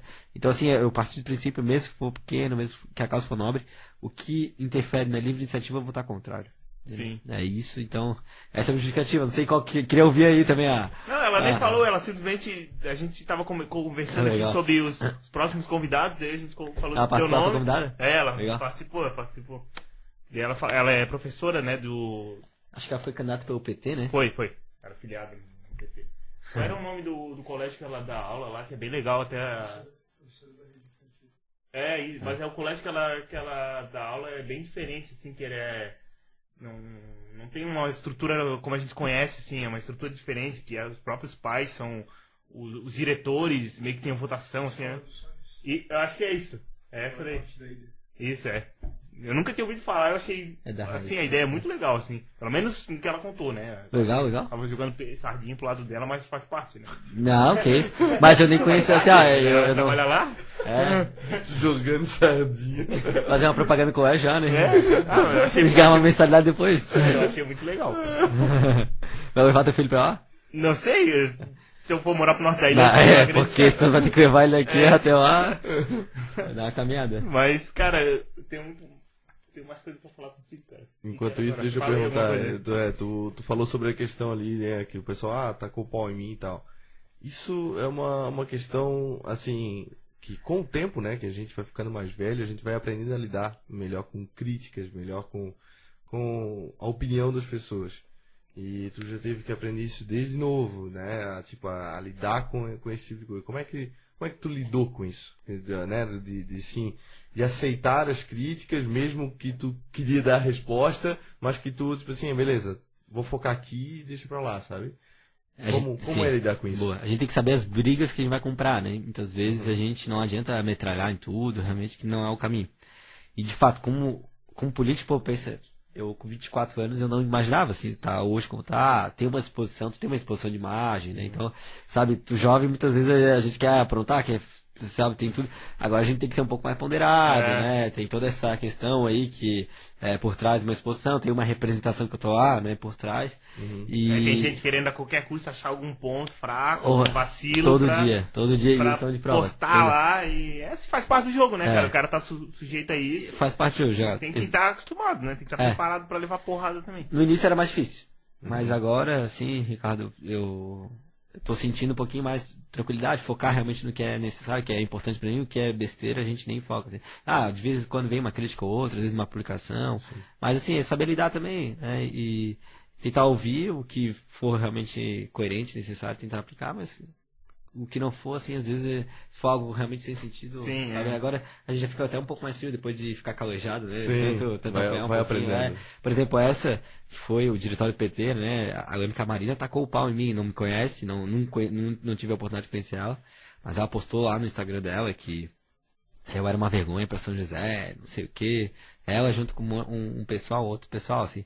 Eu vi aquilo, não, não respondi, tentei ser bem tranquilo, tentei mostrar meu, meu, a minha, a minha Sim, a coerência do coerência, voto, né? É, esse é meu voto. Fui eleito pra isso, então eu sempre deixei claro desde a campanha, né? Por que que eu estaria pra lá, estaria lá. E, e foi assim, foi ne- nesse É, e- caminho. E a gente vai apanhando, vai apanhando, vai entendendo, só que tem brigas que a gente compra dentro que não vale E a nem pena. sempre, a- o- vamos dizer assim, na hora de votar, principalmente para o cargo do legislativo, nem sempre a votação precisa ser a mais populista possível. É claro que pro- a maioria do- das pessoas do legislativo querem se reeleger, porque pode se reeleger quantas vezes quiser, É. milhares de vezes. Só que é, às vezes elas acabam esquecendo os propósitos que botaram ela lá, tá ligado? Sim. E por que que não é nem sempre o voto, vamos dizer assim, o voto, ah, vai agradar a maioria que eu vou votar assim, né? Sim. Né? Eu não sei se tu, tu- É, se claro. tu, tu acredita nessa. Eu, eu acho, assim, né? Dando uma análise completa da Constituição, que os cargos do Legislativo deveriam ser limitados também. Não sei se tu tens uma posição sobre isso. Acredito não a, a eleição infinita, gente com 80 anos de idade, 170 estão dentro de, do, de cargo público aí de, de eleição. É, pensa comigo, o prefeito atual, né, ele passou é, 10 mandatos seguidos, né? Então, assim, é, realmente é um, é um recorde. 40 né? A gente tem na palhoça. É, ainda mais que na época ele pegou uma época que era de 5 em 5 anos, né? Isso ia lá atrás lá. É, e aí na palhoça a gente tem um vereador também com 10 mandatos, o, o 11 primeiro mandato. Isso Qual é é, que é o- É, Pitanta, né? E é, é, são recordes, né, de mandato. Mas eu, pra mim, eu fico me questionando, poxa, o que que eu vou fazer no oitavo mandato que eu não fiz no meu primeiro no meu segundo? Então eu acredito que realmente são dois no máximo, né? Oito anos ali que o, o, o legislador pode ficar, uma reeleição apenas. E é o que eu assumi de compromisso também. Então aqui Ah, é sério? Eu Não, eu já, não sabia, cara. já assumi compromisso. Tá assinado, termo de compromisso de que é, Massa isso, eu fui eleito agora vereador, eu só vou pra uma reeleição no máximo. Né? Se eu for candidato a vereador. Mas daí depois, se tu quiser ir pra um deputado, tu pode ir. É, daí a gente pode assar uma. ficar, É, não pode ficar ali é no- mas tem que. É, porque daí tipo, senão. confortável no, no- no- na É. cadeira durante 70 Sim. anos igual Porque, aconteceu. sabe, né, deputado estadual, tu sabe na pele até melhor que eu. Tem uma outra responsa- responsabilidade, uma Sim. outra visão, então é uma outra função. Né? Então, quem sabe, mas também não, não é garantido, não é nada. né? Assim, então, para vereador mesmo, é, eu assumi o compromisso de uma reeleição. Também não sei nem se for ser reeleito, se você que não é vereador, a gente nunca Sim, sabe. sim, sim. E qual é o teus planos, no caso? Tens algum plano a- após isso, vamos dizer, foi reeleito? Depois disso, claro que a gente tá falando, né, num a longo prazo, que tá aí há pouco tempo, mas com certeza a gente tem que ter um objetivo, né? Sim. É, eu tô, eu tô à disposição do partido, né? O que o partido realmente é considerar melhor. A gente teve uma candidatura pela primeira vez a prefeito, né? Não vai uma cervejinha aí? Dá uma água aí. Só uma aguinha. Eu tava prestando atenção no cara. Desculpa. Mas, mas assim, é, eu não tenho uma meta fixada assim, ah, você é candidato a vereador, você é prefeito. Se o partido entender, poxa, Cris, a gente precisa de ti pra prefeito, às vezes pra, ou candidato a vice, pra uma majoritária, no caso, né? Sim. Para ajudar o partido em si a gente conquistar mais vereadores, eu estou à disposição do partido, se entender que realmente é melhor vir mais uma vez para vereador, aí eu vou no vereador. O que eu não vou fazer agora é na metade do mandato, né? No caso, ano que vem, sair para candidato a deputado. Isso eu não vou fazer, esse é o Aham. meu compromisso de terminar esse primeiro mandato completo Ah, é, sim. pelo partido. Então Sim, daí. Não pegar eu, isso, é, dois anos e pega- tentar pegar. então, eleições de 2024 vai do que a gente, no partido, a estratégia ser melhor, né? Como o partido novo está crescendo, realmente, e a gente quer difundir nossas ideias aos poucos, com uma visão de longo prazo, né? E a gente, então, tem que construir o melhor projeto. E aí a gente tem que sentar lá, pra ver, lá pra, na frente e ver, né? É, claro que às vezes pode ser muito, é, um pouco precipitado, né? Candidatura do prefeito. A gente tem que avaliar bem realmente o cenário, como que vai estar lá em É. 2024. Mas falar disso agora é um pouco precipitado, né? É que- Mas, mas cara, eu, assim, é uma opinião minha, né? Eu acho essa questão de, de a pessoa, a pessoa que cumprir, né? Porque falando aqui, o Bolsonaro disse que não ia se candidatar à reeleição. No primeiro dia que se elegeu, já tava dizendo que queria 2022, tá ligado? É. É uma contradição que isso não quer nem dizer viés político, é simplesmente uma pessoa que diz uma coisa, Coerência. chega no dia seguinte e diz que não. Mas assim, cara, eu acho que a pessoa. Ó. Eu, cons- eu tendo a acreditar numa pessoa que não tá ali pra conseguir agradar é, o grande público e nem a ninguém. Eu, eu acho que uma pessoa assim tende a ser mais justa e mais coerente e também mais. É, menos tendente a, a ficar se vendendo, não se vendendo financeiramente, sim, digo, sim. se vendendo assim por, às vezes por ideia, às vezes por influência, pra qualquer tipo de posicionamento. Pelo Perfeito, menos eu, eu penso assim. Não, perfeito, Mário. Eu, eu- o que eu vejo, assim, é isso que tu acredita, são poucos que acreditam, que é- são pautas impopulares, né? Sim. Pra população isso é muito ruim, né? É. Então tu acredita em reformas, eu também acredito, né?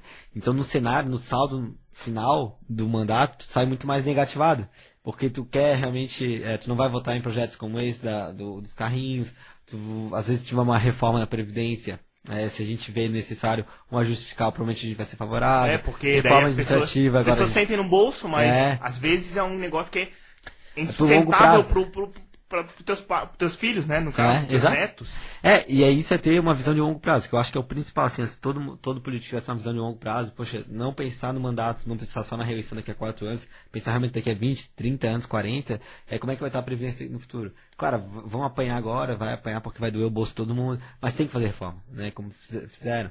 Tem outras reformas tributárias, reforma administrativa, são várias as reformas que tem que fazer que são impopulares, então só apanha, tu é difícil tu ver alguém... bate uma palma, é raramente, né? manifestação favorável à reforma administrativa, tu não vê?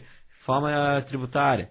Só que é importante para o país, né? Então, é isso que tem que, tem que, vamos dizer assim, deveria ser né, o primordial para os políticos, mas que infelizmente não é porque para agradar o público, às vezes, uma eleição em quatro anos, acaba votando em pautas populares e esquece o, principalmente o, bolso, né, É. dos futuros contribuintes. Exatamente.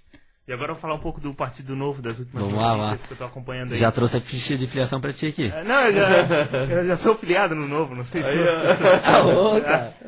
Que massa! É, já sou. Aqui de São José, então. É, daqui de São José, exato. Eu tô Ah, no, no grupo lá também e tal. Por isso que eu consegui o teu contato justamente pelo, pelo grupo. Ah, que massa. É, o, E- e- o Vitor, né? O, é sim, o cara, o sim, cara- sim. o- Mas tem que o- começar o aí reuniões com a gente. É, teve um no, Evento? nos restaurantezinhos ali no, no Shopping Taguaçu uma vez, que foi até o Bruno Souza, a, a, a menina lá que foi candidata a vice. a- Restaurantezinho.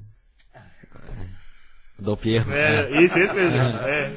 Vou vou mostrar pro dono essa parte. É, Não, Chama de restaurante. Mas a, é, mas a, a minha pergunta é do do Christian Lobauer, que foi candidato a vice-presidente junto com a Moedo, que rompeu com o Novo ali. Eu queria que tu desse uma visão sobre esse assunto e o que que houve, assim, porque eu até vi um, ele fez um, postou lá no Instagram dele, um, a- o motivo dele, mas eu fiquei meio perdido, porque eu não, não tava meio que ligado nessa, nessa briga toda que tá tendo Exato, ali, o rompimento. Eu, eu tenho uma noção geral, mas não dele, dele não sabia, entendeu? Sim. Pensei que ele tava ainda, vamos dizer assim, com os mes- o mesmo posicionamento do Amoedo e não simplesmente oposto, como eu vi ali naquele. É, infelizmente o novo, é, é, internamente, a gente está com uma, algumas dificuldades, né? Que é muito natural.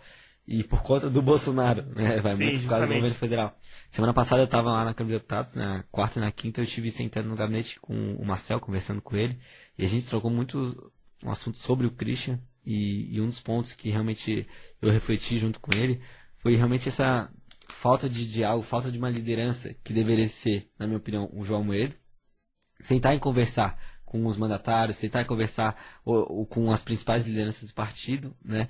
E tentar construir uma voz única, tentar unir o partido e não desunir. E é isso que eu, por exemplo, estou disposto a fazer. Mas eu sou um peixe pequeno dentro do novo, né? Sou só um vereador aqui na cidade de São José. Claro que a gente é um grupo muito restrito, são apenas 50, manda- menos até agora, são menos de 50 mandatários no Brasil O que, que inteiro. houve? Alguns saíram. Alguns saíram, outros foram expulsos, expulsos, Ah, né? expulsos, né? É, só o Holiday entrou, se não me engano. E então, assim, é um grupo muito seleto, porque do meu lado, entre esses 50, Tá o Zema, governador de Minas Gerais, o próprio Marcel Van Hatten, deputados federais como Gilson, é, o Holiday em São Prefeito Paulo, de Joinville, prefeito tá de Joinville, e a gente vai se encontrar nesse final de semana todos lá em Joinville, no, no encontro de mandatários que vai ter, e justamente para unir, assim, eu, eu queria muito ver o Partido Unido, nem, às vezes o pessoal diz que tem para um lado, tem para o outro, mas a gente concorda em mais de 90% das pautas, né? mais de 90% das situações a gente concorda. Às vezes tem um ruído ou outro em 5%, mas a gente tem que focar nos 95% que a gente concorda. Sim, sim, sim. E o problema é isso, às vezes o trabalho de desunião que está tendo dentro do novo, muitas vezes acabou é, refletindo em algumas saídas de pessoas importantes, como é o caso do Christian Bauer, né, que foi candidato em 2018, um cara liberal. Sim, eu, eu, eu, eu conheci o novo por causa dele. Eu só acompanhava ele, como professor, Ah, é? como. Ele postava uns vídeos no YouTube, hoje em dia Ah. ele parou, né? Não tá mais fazendo. Sim. Mas daí eu conheci até em 2018, na época da, da, da, da primeira candidatura à, à presidência, que daí eu conheci o João Moedo por causa dele, entendeu? Olha só. E depois que daí eu fui conhecer o partido, que eu nem sabia da existência. Foi por causa dele. Justamente por isso que eu te pergunto isso, porque É. eu gosto muito dele, entendeu? E, e eu também gosto demais da Moeda, até principalmente os posicionamentos atuais dele. Ainda mais que tá tendo. Mas é isso que eu não tô entendendo. Por que, que tá tendo essa, essa briga interna? Porque, pra mim, né? É uma posição minha. Defender a presença da República atual é quase algo lunático pra mim. Sinceramente, assim. Eu não. Eu penso assim, e eu vejo, e eu acompanho muito, entendeu? E mas o, o novo não tem, não tem nada de pauta do que está do que tá acontecendo com com assim, as propostas de governo atuais. O que está acontecendo, não o que está sendo que foi proposto lá em 2018. Entendeu? Então, eu não sei o que tu acha disso, eu não sei é, por que que que houve esse rompimento assim e, e por que que os dois que eu, eu achava eles bem unidos os dois e É. principalmente o posicionamento Na campanha foi, foram bem unidos. entendeu e não sei se tu tens tu tende a, a defender mais um ou, ou outro não sei se tu tá mais com do lado do Christian ou do Assim, o, esse debate, na verdade, ele não é de quem é bolsonarista, porque dos mandatários do Novo, né, a gente não tem pessoas bolsonaristas. sim, sim. Tu não vai ver o Marcel defendendo o Bolsonaro, tu não vai ver o Gilson defendendo o Bolsonaro com gás, unhas e garras. Ao contrário, é, eu acho que uma, uma questão de coerência. Então, o que for favorável, por exemplo, como eu acredito que foi a questão do voto de Estado, o que foi de projeto é, positivo para o Brasil, Sim. vai votar favorável. Por exemplo, na semana passada o governo federal anunciou um aumento do IOF para custear o Bolsa Família, 2 bilhões, que é a receita que espera para arrecadar para o governo federal para manter o novo aumento do Bolsa Família.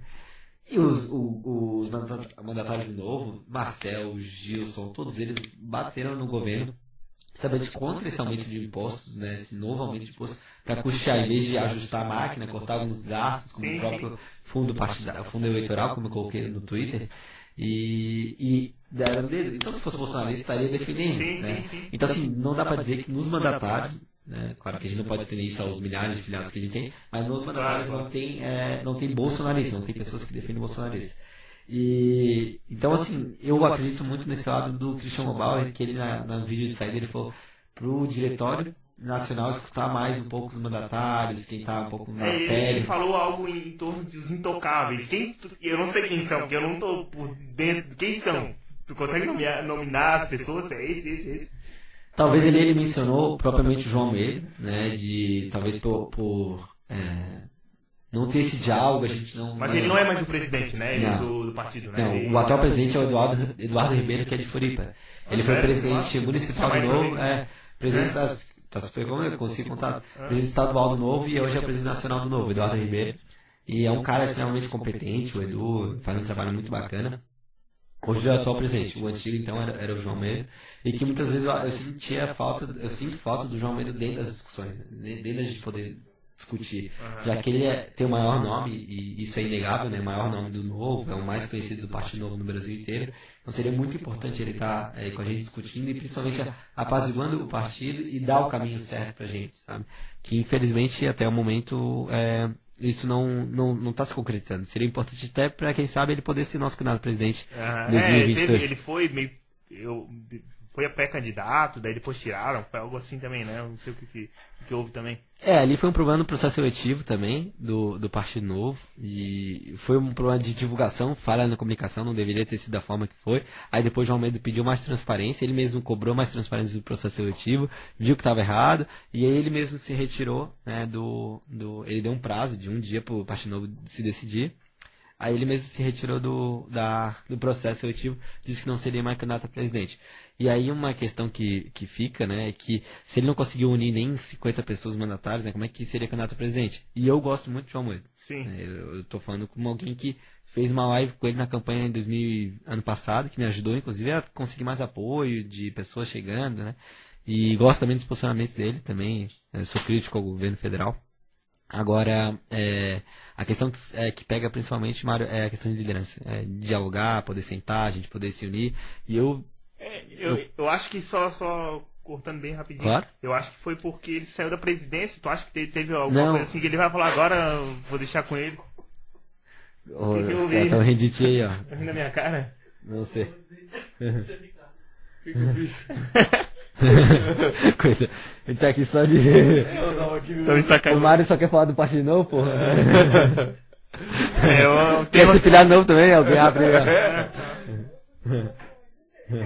O que que foi? O que que eu vi? Bota, liga o microfone aí e fala. Não enxergo daqui, eu não enxergo. Boa. Tá, Cara, eu vou dar uma chegada no banheiro que eu tô apertado. Eu Ah, só, só vai lá. essa lata de cerveja, que eu não posso tomar cerveja enquanto eu tô aqui, senão Ah. eu me dar isso. Nunca Daí, pensei. bota no pause e depois a gente recupera aqui, ó. Não, é, eu tava pensando, né, no caso, começando a carreira política assim, novo tal, com toda essa dedicação, todo o foco, é, como é que fica a vida pessoal nesse... Fica em segundo plano, tu tira, reserva um tempo, como é que fica? É, Hoje tem a, tem a namorada, né? E tem minha mãe, principalmente, que é o que eu mais dou atenção, e principalmente meus amigos também, né? Então eu gosto de jogar futebol final de semana, dia de semana. E eu sempre tento tirar realmente um, um tempo pro. Pra, pra vida pessoal, como tu bem disse, né? É, não é fácil porque a gente acaba assumindo essa responsabilidade, então são muitas agendas e vai não só dia de semana, por exemplo, aqui é uma segunda-feira à noite, né? A gente tá aqui, mas que eu faço com muito prazer, sabe? É uma Sim, coisa sim. que eu gosto. E vai também, estende isso ao final de semana também, Ricardo. Então, assim, muitas vezes tem compromisso sábado de manhã, sábado meio-dia, aniversário sábado à tarde. Aí, às vezes, domingo tem um dia um pouquinho mais tranquilo, mas também tem, às vezes, eu, gosto de ir na missa, gosto de ir no grupo de jovem, e por aí vai. Então, isso acaba, infelizmente, né, segundo plano, mas eu entendo é, que a política, talvez, e, e todos esses compromissos que acaba gerando né, na, dentro da política, é uma missão que me deram, né, uma, um desafio, um, vamos dizer assim, uma missão que me deram, colocaram lá como vereador, e nesses quatro anos, pelo menos, aí eu vou ter que estar, tá, vamos dizer assim, conciliando. Sim. O meu sonho mesmo é, é, apesar de estar na política agora, é empreender, também abrir meu negócio, ter a minha vida, minha liberdade financeira através do meu suor. Opa!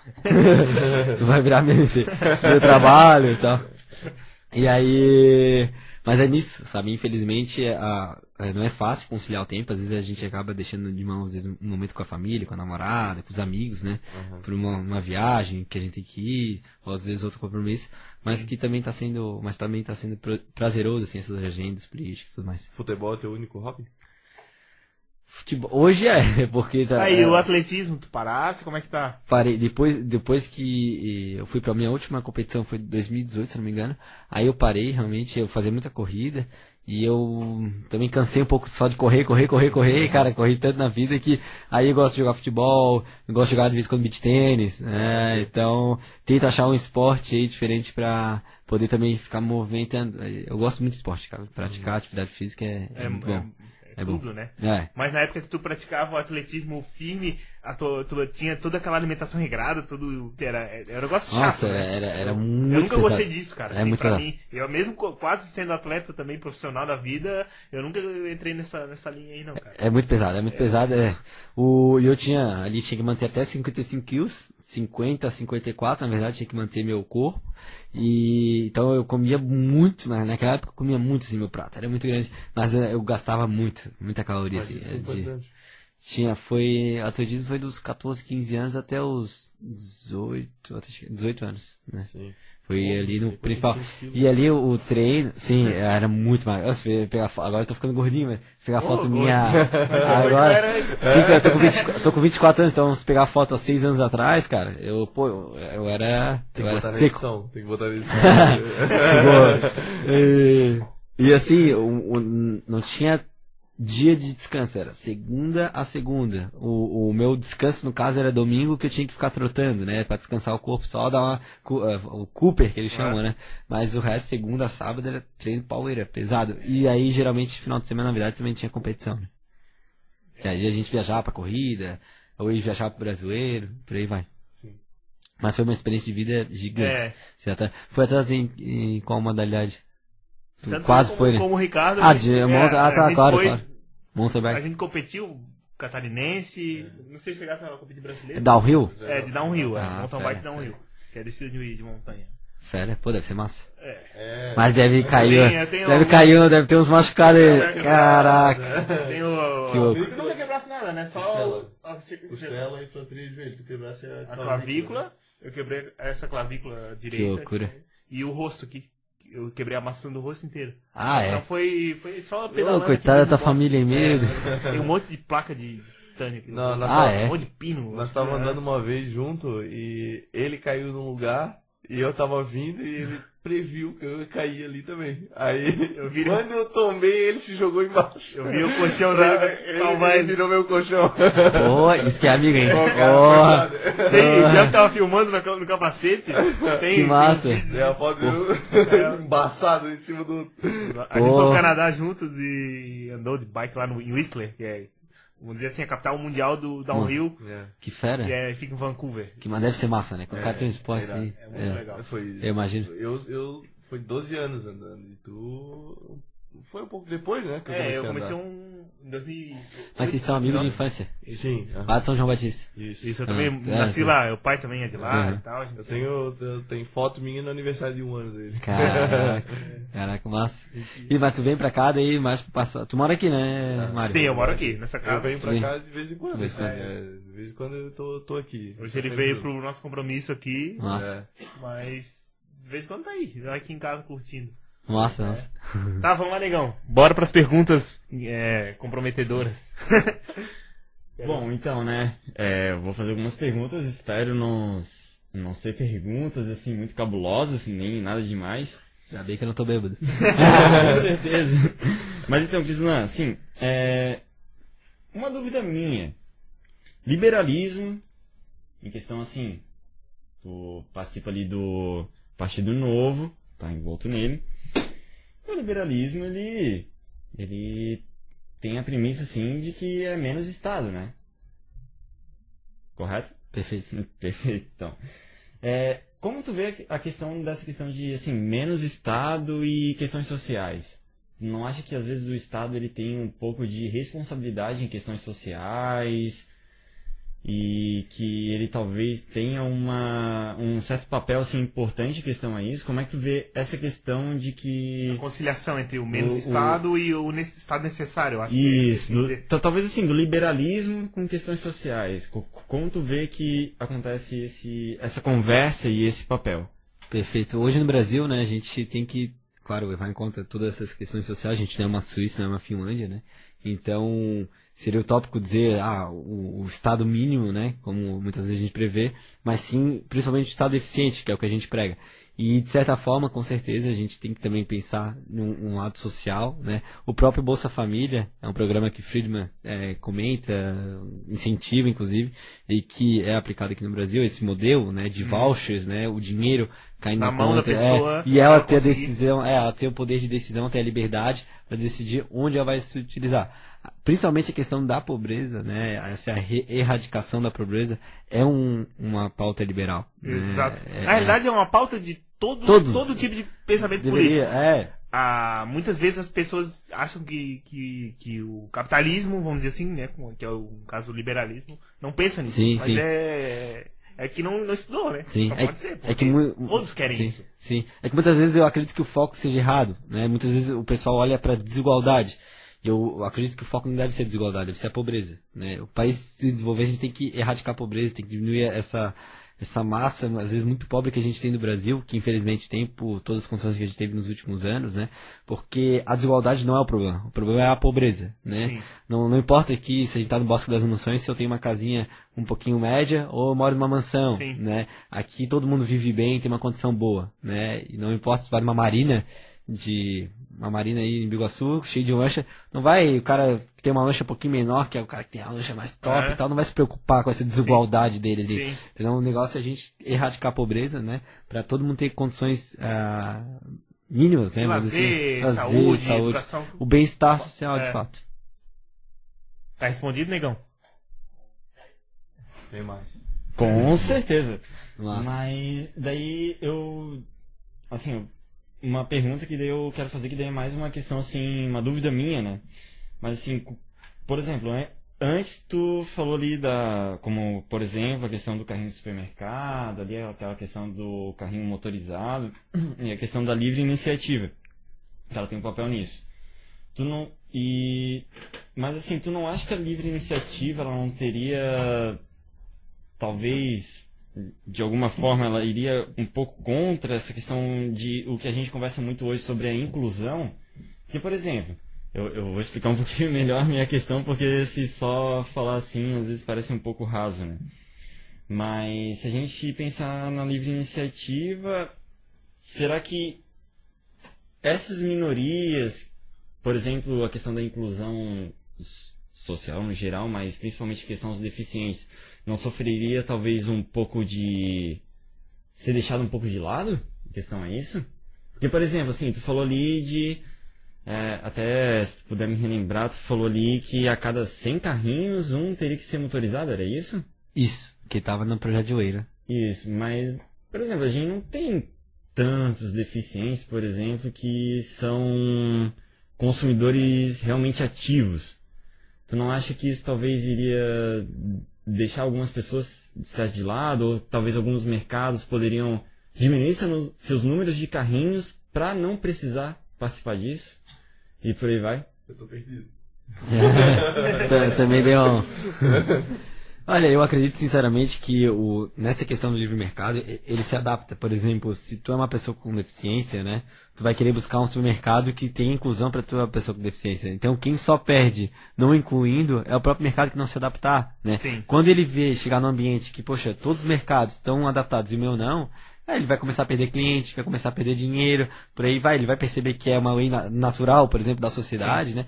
Às vezes os idosos não vão começar a ir porque não tem, ah, não tem uma acessibilidade tão fácil, e por aí vai. Então, propriamente, né, isso vai de todas as esferas, não só com pessoas com deficiência, o próprio mercado ele vai se regulando, né? A gente tá vendo aí, eu vi essa, ah, semana passada, uma a ótica, uma ótica que estava dando armação para quem apresentasse o comprovante de vacinação das duas doses. Poxa, a melhor forma de incentivar a pessoa de ter as duas doses, né? E aí isso vai também cutucando a outra ótica, né? Poxa, Sim. ela tá dando armação por coisa. E assim eles vão se adaptando, vão se brigando, porque é uma guerra ali que uma guerra, vamos dizer assim, positiva para o consumidor. claro. Então, de certa forma, ele vai se adaptando ah, no sentido de. para não perder a pessoa com deficiência, ele mesmo vai ter essa acessibilidade. Não a gente impor como Estado, né? Sim, e uma coisa que o Negão falou ali que me veio na cabeça e pode, poderia ser uma realidade é de, de os supermercados quererem reduzir o número de carrinhos para não ter que colocar mais um. E daí quem ia sair prejudicado seria, no caso, no final dos contos, todo mundo. Ah, vou botar só 99 carrinhos, Exato. porque eu não preciso colocar nenhum. E deixa adaptado. escondido os É, outros é. tantos. Daí, no caso, ia ter que ficar brigando lá o cara pra conseguir um carrinho pra entrar Então, o no. problema fica no consumidor. É, e a- É, e, e tudo gera um custo. Por exemplo, se esse carrinho ele não, não vai sair do bolso de, de alguém, ele, eles vão vai se difundir em todos os produtos, vai aumentar o custo Sim, do produto final. aumenta o custo. sabe? Então, toda imposição assim é muito perigosa. A gente tem que sempre tomar cuidado, principalmente quando ela vem via Estado, né? Eu acho que na hora de vocês votarem, principalmente, é sempre assim, eu- eu- nenhum, nenhum voto vai ser 100% positivo. Sempre alguém, algo, algo tu vai tu vai estar restringindo.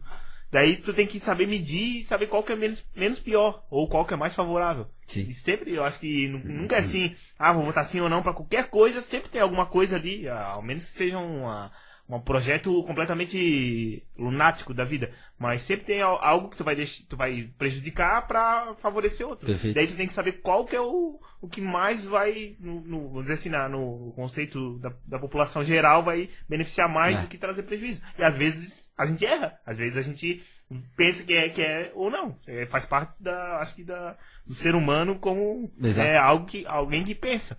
Mas sempre tem um. Nunca vai ser 100% bom ou 100% ruim um voto, principalmente para um projeto de lei da vida. Esse é fato. Em nenhuma instância de- do federalismo da gente. Vamos lá, negão, mais uma pergunta? Bom, agora saindo totalmente desse tipo de assuntos, de questões sociais, mas. Então, a gente viu ali, Crisão, que tu participou do Renova BR. Certo? Que é, é um negócio até que chama muita atenção, que é uma questão de, assim, de formar políticos. Perfeito. E eu gostaria de te perguntar um pouco mais sobre o Renova BR, a, a tua experiência, como foi, o que que é. Até porque tem muita gente que não conhece esse Renova BR. Eu acho que é algo extremamente interessante para quem está querendo conhecer um pouco sobre política, sobre quem está começando agora na política e por aí vai, assim. Quem já participa da política e por aí vai. Perfeito. Eu fiz parte da segunda turma do Renova, né? O Renova ele fez um processo seletivo da minha época para escolher cidadãos, né, que queriam ser candidatos, mas que não tinham às vezes estrutura, não tinha todo esse apoio. E ele olha, visualiza aí quem tem mais chance talvez eleitoral, faz um cenário no Brasil inteiro. Na época foram 31 mil inscritos e mil selecionados. Aí desses mil selecionaram 300 para fazer a participação presencial lá em São Paulo. E com todo o suporte possível, porque recebe doações de diversos empresários, diversas pessoas né, que querem, querem ajudar o Renova, que nada mais é, respondendo a pergunta, uma escola de formação para novos políticos no Brasil. Né? Pessoas que nunca tiveram mandato, que nunca tiveram a, a seu egeno, é realmente para renovar a política no Brasil com novos princípios, novos valores, né? Então eles dão uma aula muito importante, algumas aulas, né? Formações importantes de políticas públicas, vai na área de educação, infraestrutura, segurança pública, saúde. A gente tem aula com as pessoas, as mentes mais brilhantes do país.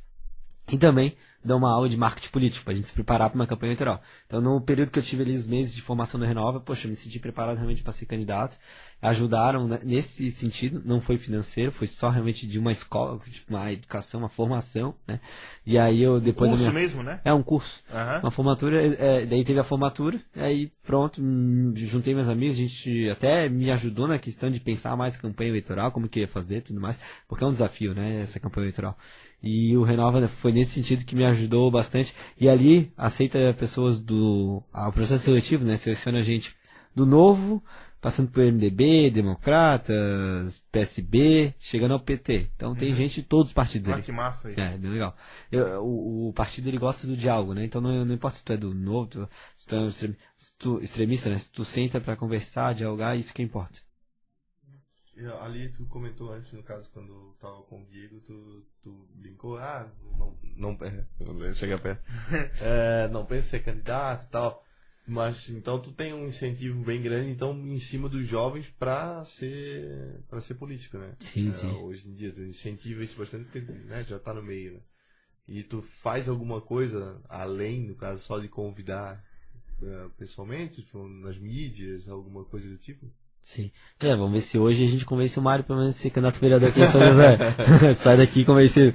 Mas eu acho importante, a gente precisa renovar. Se a gente não se envolver, de fato, as coisas vão continuar do jeito que estão, assim. Sim, e, é, eu, eu, acho isso também. né? E a gente fala. Mas.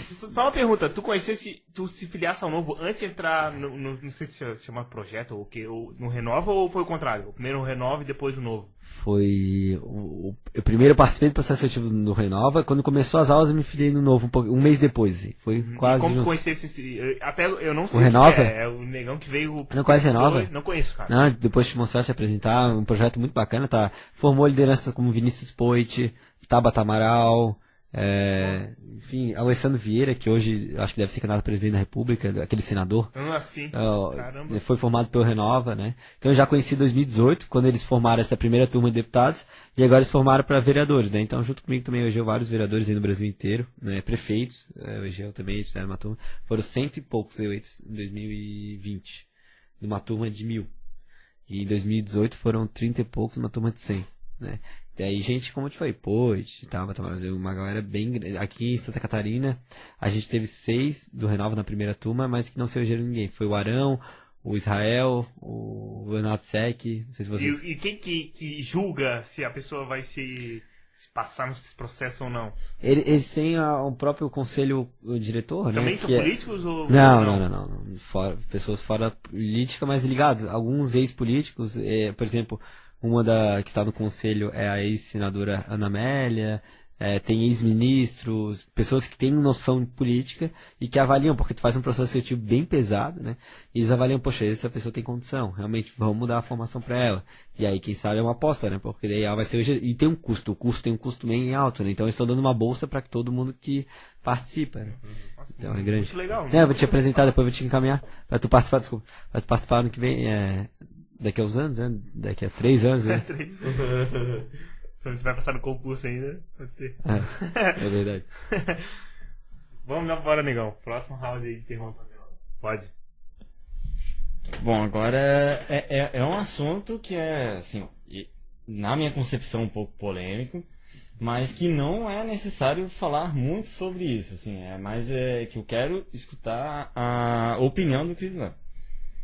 Em relação, por exemplo, Crislan falou hoje que ele tem uma certa relação com a religião, certo, ali até com o Demolai e tudo, é, mas a minha questão é, assim, perguntar qual a opinião dele em relação ao Estado e Igreja. Como acontece isso, principalmente por ser um, uma pessoa nova nesse âmbito, né? Assim, o que, que ele, como ele vê essa relação que acontece entre o Estado e a Igreja atualmente, é, em questão ao nosso bendito Estado laico e por aí vai.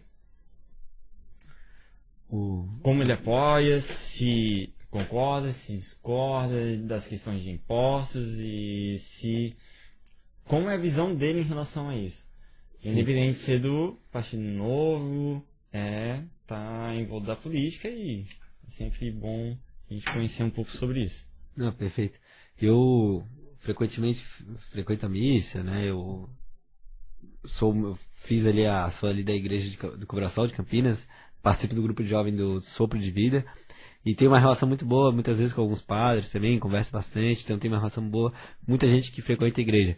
Mas eu acho que a gente tem que separar realmente o que é política, né, o que é religião, acho que não pode ter essa mistura, né, e não pode envolver muitas vezes nem, nem até no poder de decisão, tem que, acho que ter essa independência que muitas vezes a gente não vê em alguns locais no Brasil, né, e, e eu acredito, sinceramente, é- eu nem vejo muita polêmica nesse sentido, mas, mas respondendo a pergunta, é realmente acho que não pode ter uma interferência, a igreja não pode ter uma influência, pelo menos não para si, né, não benefício próprio, né, como às vezes acontece com isenção tributária, alguns outros pontos que acaba trazendo, e que infelizmente eh, a gente acaba vendo como foi em, em algumas casas legi- legislativas.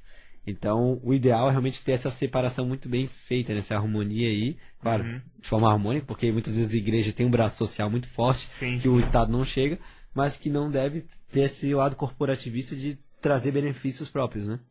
Exato. Também acredito isso. Mais alguma pergunta? Eu, eu acho que tá bom, porque as perguntas que eu faria provavelmente ia estender muito, assim, a gente ia ficar, acho que até amanhã conversando. Então, Ah, tranquilo. então vamos, vamos fazer um encerramento aqui com mais algumas perguntas minhas aqui, rapidinhas. Só que a gente gosta de fazer um, meio que um passado, presente e futuro aqui. Legal. O que que tu pensa pro Brasil?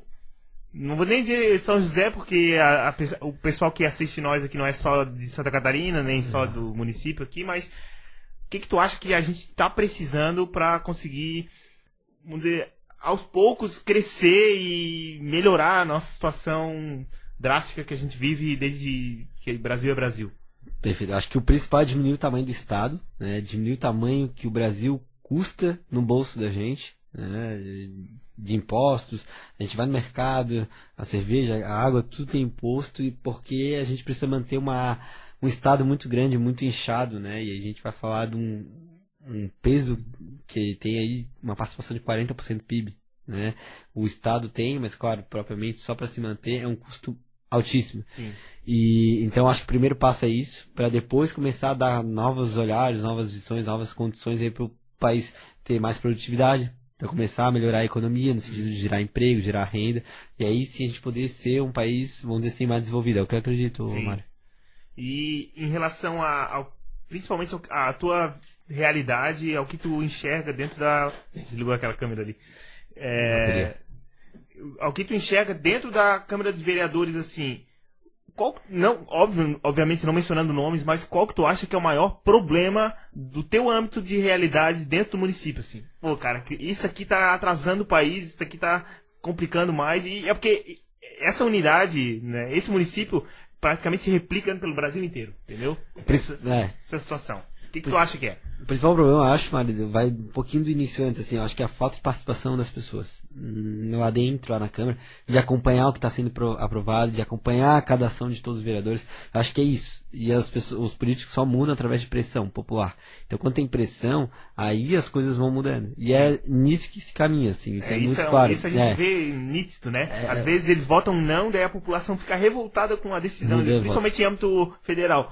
Daí dois, du- duas semanas depois já volta atrás e faz a lei de novo, daí aprova a lei. Sim, e, e é isso que falta no município, sabe? É. Essa relação mais próxima, talvez por falta de incentivo da Câmara, é, não tem, mas falta as pessoas poderem participar mais da política, sabe? É, isso vai muito da falta de transparência. São José ho- hoje é considerado pela CGU a cidade menos transparente da Grande Florianópolis, né? E a sexta menos transparente de Santa Catarina Nossa. nas cidades avaliadas pela CGU, né? E a gente tá falando da quarta maior cidade de Santa Catarina. E aí falta um pouquinho mais de transparência no sentido não só de deixar todos os dados acessíveis, mas principalmente no poder de decisão das pessoas, né? Poder chamar as pessoas, poder, por exemplo, quando vai asfaltar uma rua, a gente ter transparência no sentido de por que que é essa rua. Ou é só porque ela é a- do amigo do prefeito, Ah, do amigo do vereador. Não, mas não é essa que está necessitando. Então a gente precisa de transparência no poder de decisão. Além de, Imparcialidade, os principalmente, eu acho Sim, também. impessoalidade, principalmente, realmente. E, então eu diria que esse é o principal. Aham. Aí depois, cara, as coisas vão se ajeitando, vão melhorando, se as pessoas participassem mesmo, assim, ó, ah, os políticos iam ficar com um pouco mais de medo do mandato, sabe? Aham. Não, não achar que são dono de quatro anos de mandato. E mais uma pergunta também que tenta ser, ser breve, mas é uma pergunta bem complexa, pelo menos eu, acho. Em relação ao pacto federativo, tu sente que os municípios são muito prejudicados por essa relação da união gigantesca, os estados hum, bem menores, mas ainda grandes, e os municípios praticamente que- quebrados, né? Porque município muito pequeno ganha, ganha mais do que, que- do que produz, e municípios grandes, como é considerado o São José, dá muito e Exato, recebe de exato. volta praticamente nada. Como é Exato. São Paulo, um exemplo, acho É. que o maior exemplo do Brasil é São Paulo, mas Perfeito. São José eu acredito que deva ter uma, uma relação assim. acontece com municípios como Abdão Batista, outros municípios pequenininhos, né? Que a gente tá falando aí, às vezes, de menos de 6 mil habitantes, 7 mil habitantes, que não conseguem nem se manter. E tem muitos municípios. Então, que a Câmara de Vereadores, a Prefeitura, a estrutura que tem de secretarias, já não se mantém com a arrecadação que tem no município. E deveria, né, nesse sentido, ah, se fosse uma empresa, seria, ele ia falir. Sim. Né? Então o que acontece? Tira dinheiro dos municípios grandes para botar nos pequenos. Né? Isso é o Pacto Federativo. Que o Gilson Marques, nosso deputado federal, chama de Pacto Roubativo. Então, a nossa ideia, inclusive, quando a gente foi para Brasília, foi justamente nesse caminho de poder buscar de volta o dinheiro que a gente caminha para lá de São José, que a gente gera aqui na, que a gente paga no imposto, que vai para às vezes para Florianópolis, para a capital do estado, o governo do estado, e caminha para outros municípios, né? Nosso ICMS que a gente paga aqui ah, no estado, nosso, enfim, post renda que vai para a União, Sim, sim. e que São José gera aqui, mas que fica nos- em outros entes federativos. É. Então, o Pacto Federativo tem que ser revisto. Os Estados Unidos tem um, um modelo bem importante de dar mais autonomia para os estados, para os municípios, e é isso que tem que ser. Não só a questão financeira, né, a vinda de mais recursos financeiros para os municípios, para os estados, mas também até o poder de decisão. A gente, como vereador ali, o, nós, a nossa legislatura e qualquer vereador no Brasil, ele tem o poder de legislação muito pequeno. Pequeno, né? né? Poder de decisão no município muito pequeno, porque boa parte fica no Estado, no município, os deputados estaduais, os deputados federais, poderem ter essa decisão. né? Então, não só a questão financeira que tem que ser revista para o Pacto Federativo, mas também do poder de decisão. Aí sim, para concentrar menos poder em Brasília, menos Florianópolis e mais na cidade, porque ninguém melhor do que quem está na cidade sabe para decidir A né, realidade sobre da, a- da a vida população ali em quem volta. tá do lado. É né? claro, né? Um, um cara lá, lá no, no gabinete, lá no. Daqui, daqui, sei lá, 50 mil quilômetros que vai saber qual é a realidade daqui da, do Perfeito. bairro aqui. Perfeito. É, é algo lógico, né? Mas Perfeito. a gente vê e, e eu acho que isso é um pouco, tem um pouco de, de reflexo do da, do- da nossa história, né? com Dom Pedro, que no caso tinha o monopólio todo pra ele. Daí a gente decidiu soltar pro resto, mas ainda assim segurando demais na mão de uma pessoa só. E eu acho que por isso que tem tanta desigualdade. Eu acho que é, É. porque de ficar segurando tanto na mão de um governante pra decidir sobre um, esse continente que é o Brasil, né? Continente, pelo tamanho que ele tem. É, né? E daí a- os municípios se ferram, cara. Sim- simplesmente isso. Né? Se ferram porque não tem poder. E os vereadores também são praticamente. Na parte legislativa, a parte fis- fiscalizatória, eu acho super importante, mas na parte legislativa é quase inútil, porque tu tem pouquíssimo poder para conseguir legislar. Porque tá tudo, é tudo exclusivo da União, privativo da União, e os estados também daí conseguem um pouco com a competência concorrente, mas o que sobra para os municípios é minúsculo. Até essa lei ali que a gente discutiu bastante hoje dos carrinhos, mesmo se fosse aprovado, se vai ser, se vai ser aprovado, não sei se foi, se não foi, tem grande chance de ser inconstitucional por Muito. forma. Porque eu acho que ela, ela pega a competência privativa da União. Perfeito. Eu acho que tem grande chance dela ser inconstitucional por isso, não é nem pelo mérito, é só por essa questão de ela, o município não ter competência para falar sobre esse tema. Perfeito. Isso, disso tudo. É. Isso aqui não era pra se estender muito. É. Então, fechou? Acho que é isso aí. Tá bom aí de tempo? Crislan, Pô, cara. toca aí, cara. Obrigado Prazer te conhecer obrigado demais, foi bom cara. demais a conversa. Eu que. Não. Sim, sim.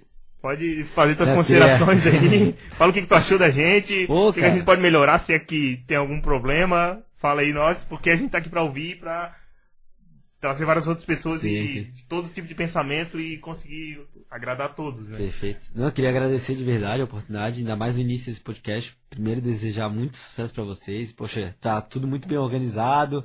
Tenho certeza que vai muito pra frente. De verdade, parabéns pelo trabalho de vocês. Na próxima eu venho pra falar um pouquinho mais pessoal, um pouquinho a gente tira um pouquinho política aí, vem Isso, debater depois no futuro aí como é que estão as coisas, como é que tá o andamento do podcast. Conta com o meu apoio, né? Convidados, é, então pode con- contar com o meu apoio das pessoas que é, vocês desejam e eu puder ajudar, vou estar à disposição. Nossa, isso aí vai ser muito bom pra nós agora nesse O início. Marconi vai te mandar muitas perguntas. Pode mandar, pode mandar, pode mandar. Meu WhatsApp tá à disposição pra vocês e o que precisar também, realmente eu tô super à disposição.